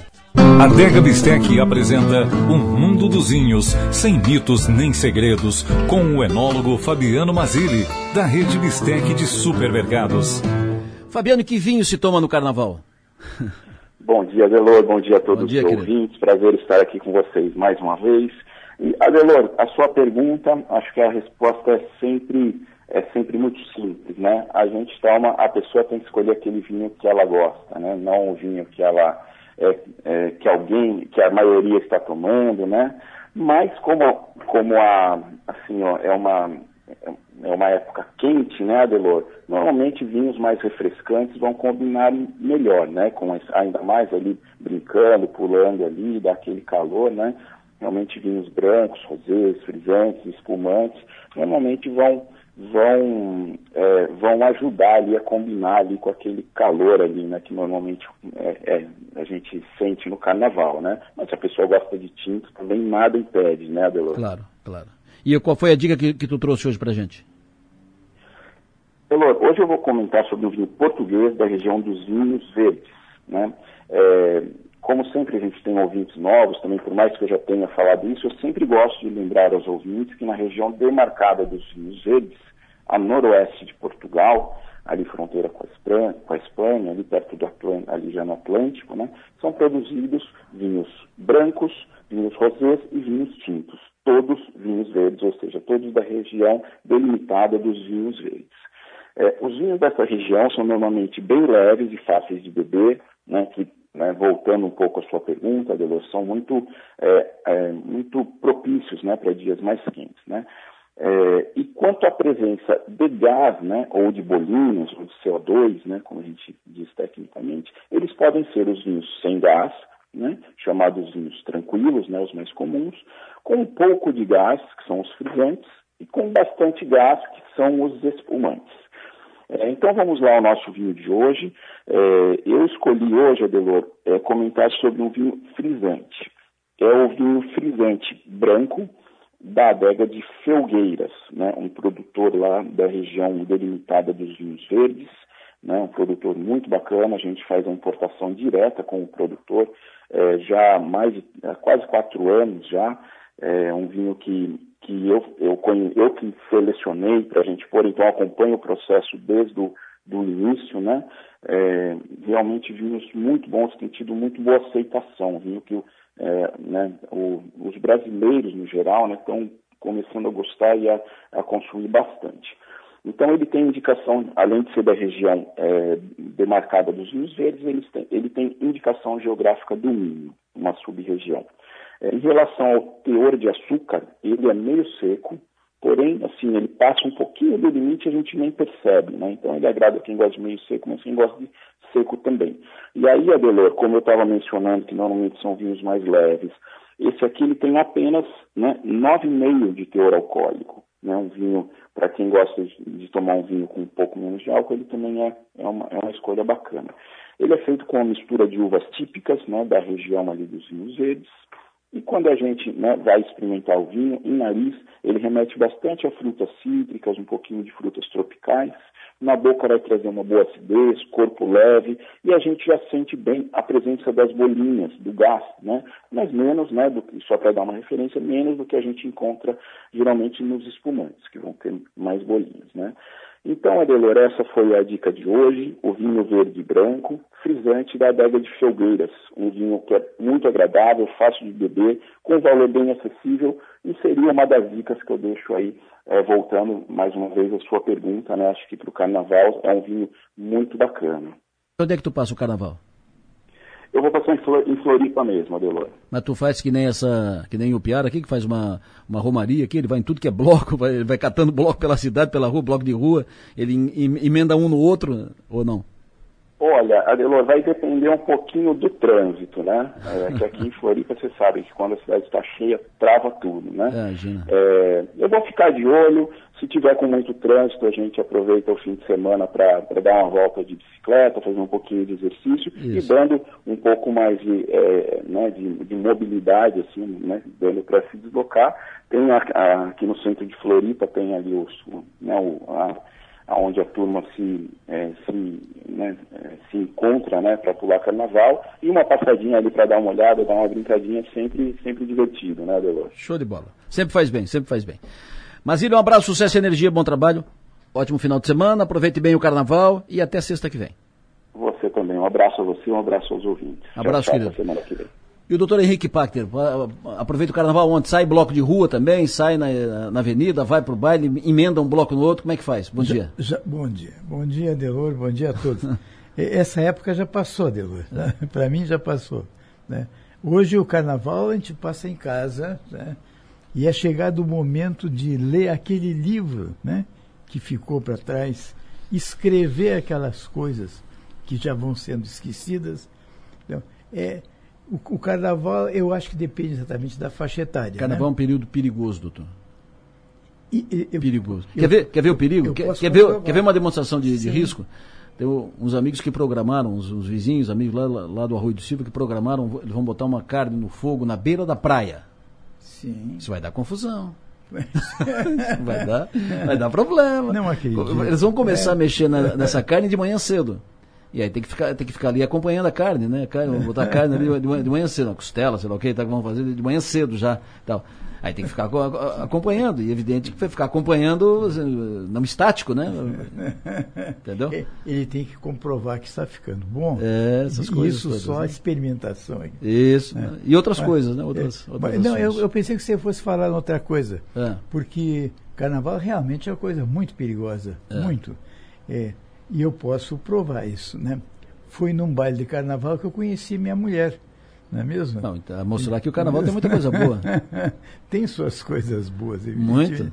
Mas, mas o carnaval naquela época era muito diferente, né? Claro. Quando eu cheguei aqui em cima, os bailes eram no Mampituba, aqui da Praça Nereu Ramos, né? Então iam todas as famílias. É, e a informação complementar é fundamental. Os bailes eram no Mampituba, mas tem que complementar que é o Mampituba que tinha sede aqui no centro de Criciúma. Exato. Não é o Mampituba de lá. Exato. O, o Mampituba da Praça Nereu Ramos, né? Isso. E aí, e, e aí a gente conhecia toda a sociedade, né? Eu chegando aqui em janeiro, em fevereiro, eu conheci o juiz de direito Francisco Mai Filho, estava lá, engenheiros como Giacomo Pugino, amizade para toda a vida que eu tive, Jaci Freta, todo mundo estava ali, né? Você conhecia o pessoal. E as famílias compravam mesas, né? Essas mesas abrigavam parentes e alguns amigos. Então a gente se conhecia nesses bailes que socializavam a cidade. E, mas não deixa de ser perigoso, né? Porque você perde a liberdade, como eu perdi a minha, né? Mesmo conhecendo a minha esposa, nenhum arrependimento hum. até hoje. Né? O senhor não Mas, perdeu a liberdade, apenas alguns ajustes. Ajustes, os, os famosos ajustes. Eu, eu, eu hoje levantei, é, levantei pensando no que é que a gente ia conversar hoje aqui e, e fiquei lembrando que, é, é, Lessa, nós temos falado ultimamente mais em centenários. Esse, esse ano de 2023 uhum. é o ano dos centenários. Hoje, dia 17 de fevereiro de 2023, faz exatamente 100 anos que começou a revolta da palmatória em Orleans, que teve três dias, 17, 18 e 19, e se encerrou no terceiro dia de carnaval. Então, é, é o centenário da, da, da, revolta das Chibata, uma data muito importante para mim, aqui, no contexto político do mundo da época de então, em que se diz que a revolta da palmatória foi um início, um início para a revolta de 30, que viria logo a seguir com Getúlio Vargas, alguns anos depois. Levou aproximadamente sete anos após a, a revolta de Orleans para que se concretizasse uma revolta que mudou os destinos do nosso país. Né? Então, esse é, é, o primeiro centenário do ano 2023. Mas tem o segundo. Opa. O segundo centenário começa com a família De Pata, Michel De Pata, pai de José De Pata, que militou na medicina local de Criciúma há muitos anos. E, eles estavam em Antagorda, no Rio Grande do Sul. Antagorda. E, e a, o hospital foi cercado por 200 colonos descontentes com qualquer situação médica que se perdeu no tempo, não se sabe mais o que foi, e mais alguns desajustes com a igreja local, e o Depata teve que sair de, Porto, de, de Antagorda, praticamente fugido, foi a Porto Alegre, peregrinou por cidades esquecidas de, de, do Rio Grande do Sul, até vir a, a onde fixou residência em definitivo até a morte, e de onde José de Pata saiu para vir a Criciúma, criar a nossa primeira rádio aqui em Criciúma, exercer a profissão médica durante muito tempo e sair daqui para ser o quê? Secretário de saúde de Irineu Bornhausen e professor da Faculdade de Medicina Federal de Florianópolis, na cadeira, regendo a cadeira de ginecologia e obstetrícia. Né? E um resumo rápido do, do, do, segundo centenário, que foi quando se fixou em, em Orleans, no mesmo ano em que tinha acontecido a revolta das palmatórias, a família de Pata, de tanta importância da medicina do sul catarinense. E esse, esse seria o segundo. O senhor falou no Pugina? Falei Giacomo, do... Giacomo Pugina. Aí o Antônio Guedin, que está conosco aqui, abraço no, no Antônio. Giacomo Pugina, meu primeiro e inesquecível chefe. Na Próspera, com certeza. Né? É, deve ter sido. Na Próspera, exatamente. O Pugina, além de ser um artista plástico de invulgar qualidade, né? eu tenho telas dele que comprovam isso, ele foi um engenheiro e matemático de, de escola. Ele eh, foi um dos voluntários para começar a nossa FUCRI, depois o Só esclareça que quando o senhor fala de escola não é a cerveja. É, é, infelizmente não é.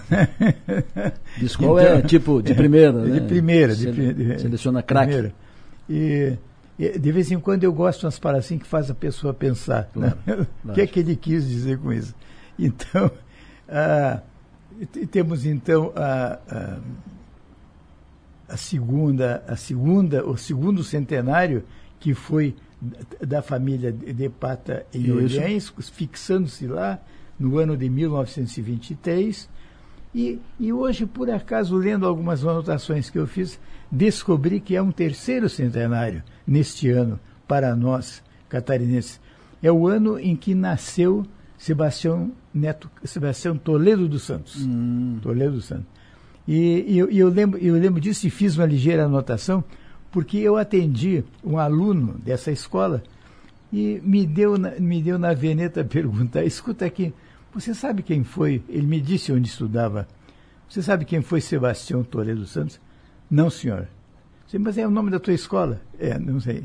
Então, algumas coisas que eu lembrava do Toledo Santos, de quem eu fui amigo e, e, até médico, eu pude dizer a ele, e até contei um fato eh, histórico e interessante sobre a vida do Sebastião Toledo Santos, pouco conhecido. Em 1961, um grupo de mineradores saiu de Criciúma, eh, entre os quais Dionísio Freitas, o Fidelis Barato, Sebastião Toledo dos Santos, mais alguns, não sei se João Janete estava nessa, esses que eu citei eu tenho certeza.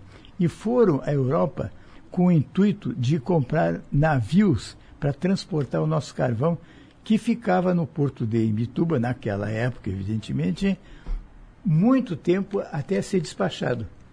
E por essa razão eles decidiram que teriam seus navios próprios e foram à Europa para comprar. No mesmo dia em que chegaram a Madrid, que é onde seriam efetuadas as negociações, eles passando pelo estádio do Real Madrid, aí o, o Lessa me socorreu, acho que é o Santiago Bernabéu. Bernabéu. Isso aí.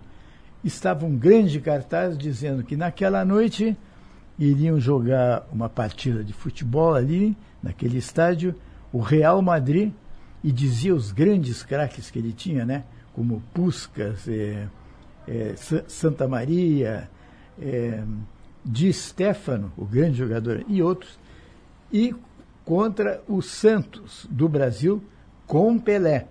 Porque, porque havia, havia uma remuneração ao Santos por partidas com Pelé e sem Pelé, claro. que evidentemente valia muito menos. A, a turma toda resolveu ir ao jogo e, com o prestígio que tinha, deve ter conseguido bons lugares para ver o, o, o, jogo, e conseguiram arrastar o Sebastião Toledo Santos, que detestava futebol e que não gostava de futebol, não gostando de futebol, não presenciara nenhuma partida de futebol em toda a sua vida. Chegando ao campo, na, é, forçado, evidentemente, é, ele pergunta, vendo o time em campo, quem que é o Pelé, hein? Aí apontaré aquele com o número 10 nas costas, né? Foi nesse instante que o Sebastião Toledo Santos percebeu que não enxergava bem, porque ele não estava vendo o 10 nas costas, né? Tendo regressado algum tempo depois, ele veio ao meu consultório e e me contou essa história, essa história, e realmente eu tive a oportunidade de receitar os primeiros óculos, porque ele, é, ah. devido aos afazeres e coisas, ia deixando essa questão de, de lado. E eu, uma lástima que ele tenha durado, era uma pessoa extraordinária, inteligente, de excelente formação, e que faleceu aos 49 anos de Nossa, idade. 40. E, e sabe em que circunstâncias foi dessa? Hum. Ele estava em São Paulo esperando o Dart Herald da Sadia, que, que pousava aqui em Criciúma, tinha uma linha São Paulo, Florianópolis, uma escala, e Criciúma. Ele estava esperando o voo que ia trazê-lo até, até Criciúma e teve um infarte fulminante no aeroporto Congonhas, em São Paulo, e faleceu no aeroporto. Isso nós estamos falando de que ano? Ele tinha 49 anos, ele é de 1923, isso aí 1972. 1972. 1972. Ou seja, em, na década de 70 nós tínhamos um voo Criciúma, Florianópolis, São Paulo. São Paulo. Eu, Hoje eu, não temos mais. Eu fiz muitas vezes esse voo. Nós crescemos que nem corda de cavalo. É, é. Que nem cola de cavalo. É, em 1971, 71, eu fiz um concurso no Rio de Janeiro. Naquela época eu estava com ideias de, de, de tra trabalhar no Rio de Janeiro. E fiz o concurso e estava vencendo todas as etapas e chegava a tempo de fazer as provas saindo daqui de Criciúma no nosso hum. avião. Um, o, o Dart Azadia tinha motores Rolls Royce. Maravilha. Né? Quer dizer, era, era, era, um voo tranquilo, um voo extraordinário. Nunca, nunca, nunca soube de problema maior com voos do Dart Azadia. O senhor é. falou aqui do José de Pata e o ouvinte, o, o Arley, acrescentou a escola do bairro Colonial Criciúma é Escola José de Pata. E o, o Antônio Guedin eh, diz que o doutor Pugina foi chefe dele na Pugina Representações, que ah, vendia equipamentos, uh, subsídio para... Ao lado do, do Colégio São Bento. Isso, que... É, exatamente. Eu vendia para abastecer, atendia as empresas mineradoras. Ele, o, o Antônio era engenheiro Sim. e o, o Antônio eu conheço desde o tempo que eu era garoto, nós éramos o Interact, que era a ala jovem do, do, do Rotary. Tinha o Rotary, Sim. Rotaract e Interact. Interact era tipo, é, sub, é, é a categoria de base do, do Rotary. eu, na época eu estava em, em Araranguá ainda. Mas enfim. Então, re, lembramos um pouco do passado de Criciúma, antes que ele seja totalmente esquecido. Claro. Né? Vamos fazer força para que isso não ocorra e que os grandes personagens que fizeram a história da nossa cidade e da nossa região né, sejam, sejam sempre lembrados porque é, hoje, hoje fazer o que eles fizeram não parece muito difícil com todos os recursos que nós temos. Agora, naquela época, sem recursos de comunicação, sem rádios, né, como as que nós temos hoje em dia, é, lembrando particularmente essa em que nós estamos aqui, Sim. não é mesmo? né? E então, a, a, uma imprensa reduzida a um, um, semanário, que era a Tribuna Cristimense de então, criada por José Pimentel, então ficava bastante difícil é, é, fazer obras do porte daquelas que essa turma que a gente está por lembrar conseguiram fazer. Não é verdade? Estou rindo aqui, doutor Henrique, tem um cidadão aqui que fez a, observação de, de, termos que eu usei aqui, que são coloquiais Sim. aqui, uso, uso, ele, ele, anotou dois aqui, que eu disse que uh, quando tratei da celeuma aqui do CISANREC, dos prefeitos e tal, disse que o presidente do consórcio montou num porco. Vai ter uma encrenca para resolver. Montou num porco. Ele anotou. E aí agora eu falei aqui que nós crescemos que nem cola de cavalo, né? Para baixo. Crescemos para baixo. Doutor Henrique Pacter, é sempre um prazer recebê-lo. O senhor tenha um bom dia, ótimo final de semana. Divirta-se, o descanse e aproveite o carnaval da, sua, da forma que o senhor achar melhor. um bom carnaval a todos, com muita saúde, tem muita saúde, com todos os cuidados que a, que a nossa época merece. Isso. Lembrando que ainda tem um, um restinho de diarreia por aí. Né? Houve, houve um problema, uma enterogastrite aqui na região, que levou muita gente para a cama. Isso. É gente que está saindo agora. Para a cama depois, antes de passar, fazer um pit stop em algum lugar ali. E eu falo de cadeira porque o neto do meu irmão, em Porto Alegre, veio passar uns dias com a família conhecida em Garopaba e teve que voltar às pressas a Porto Alegre porque ele estava com a gastroenterite e foi voltou para casa para tratar. Então, cuidem-se, cuidem-se com saúde, né, com saúde. E, e, todos nós merecemos, os tempos de hoje estão bicudos mesmo, um pouco de diversão não faz Isso. mal, desde que seja com saúde. A todos um, um bom, um bom carnaval e até a próxima sexta-feira, se Deus quiser. E lembrando que o nosso papel nessa vida é ser e fazer feliz. Muito obrigado pela audiência de todos vocês. Divirtam-se no carnaval, divirtam-se no carnaval. Ponto. Divirta-se da forma que você achar melhor, uh, seus limites, uh, como você suportar, uh, dentro das regras. Divirta-se no, no carnaval. Carnaval é uma maravilha. Divirta-se, divirtam-se. Bom carnaval a todos. Segunda-feira, meio do carnaval, a gente está de volta aqui. Segunda-feira eu estou aqui. Eu, Marlon, a Manu. Quem a gente vai conseguir acordar, levantar às 7 horas da manhã para falar, não sei, né? Depende do carnaval. Mas segunda-feira a gente está aqui, conto com a audiência de todos vocês. Amanhã, 11h30 da manhã, tem nomes e marcas. Nosso entrevistado de amanhã, uma, uma entrevista muito agradável, divertida, com o Tito Bortolotto, dono do restaurante, do hotel, das, das Casas de Pedra lá de Nova Veneza. Bom dia!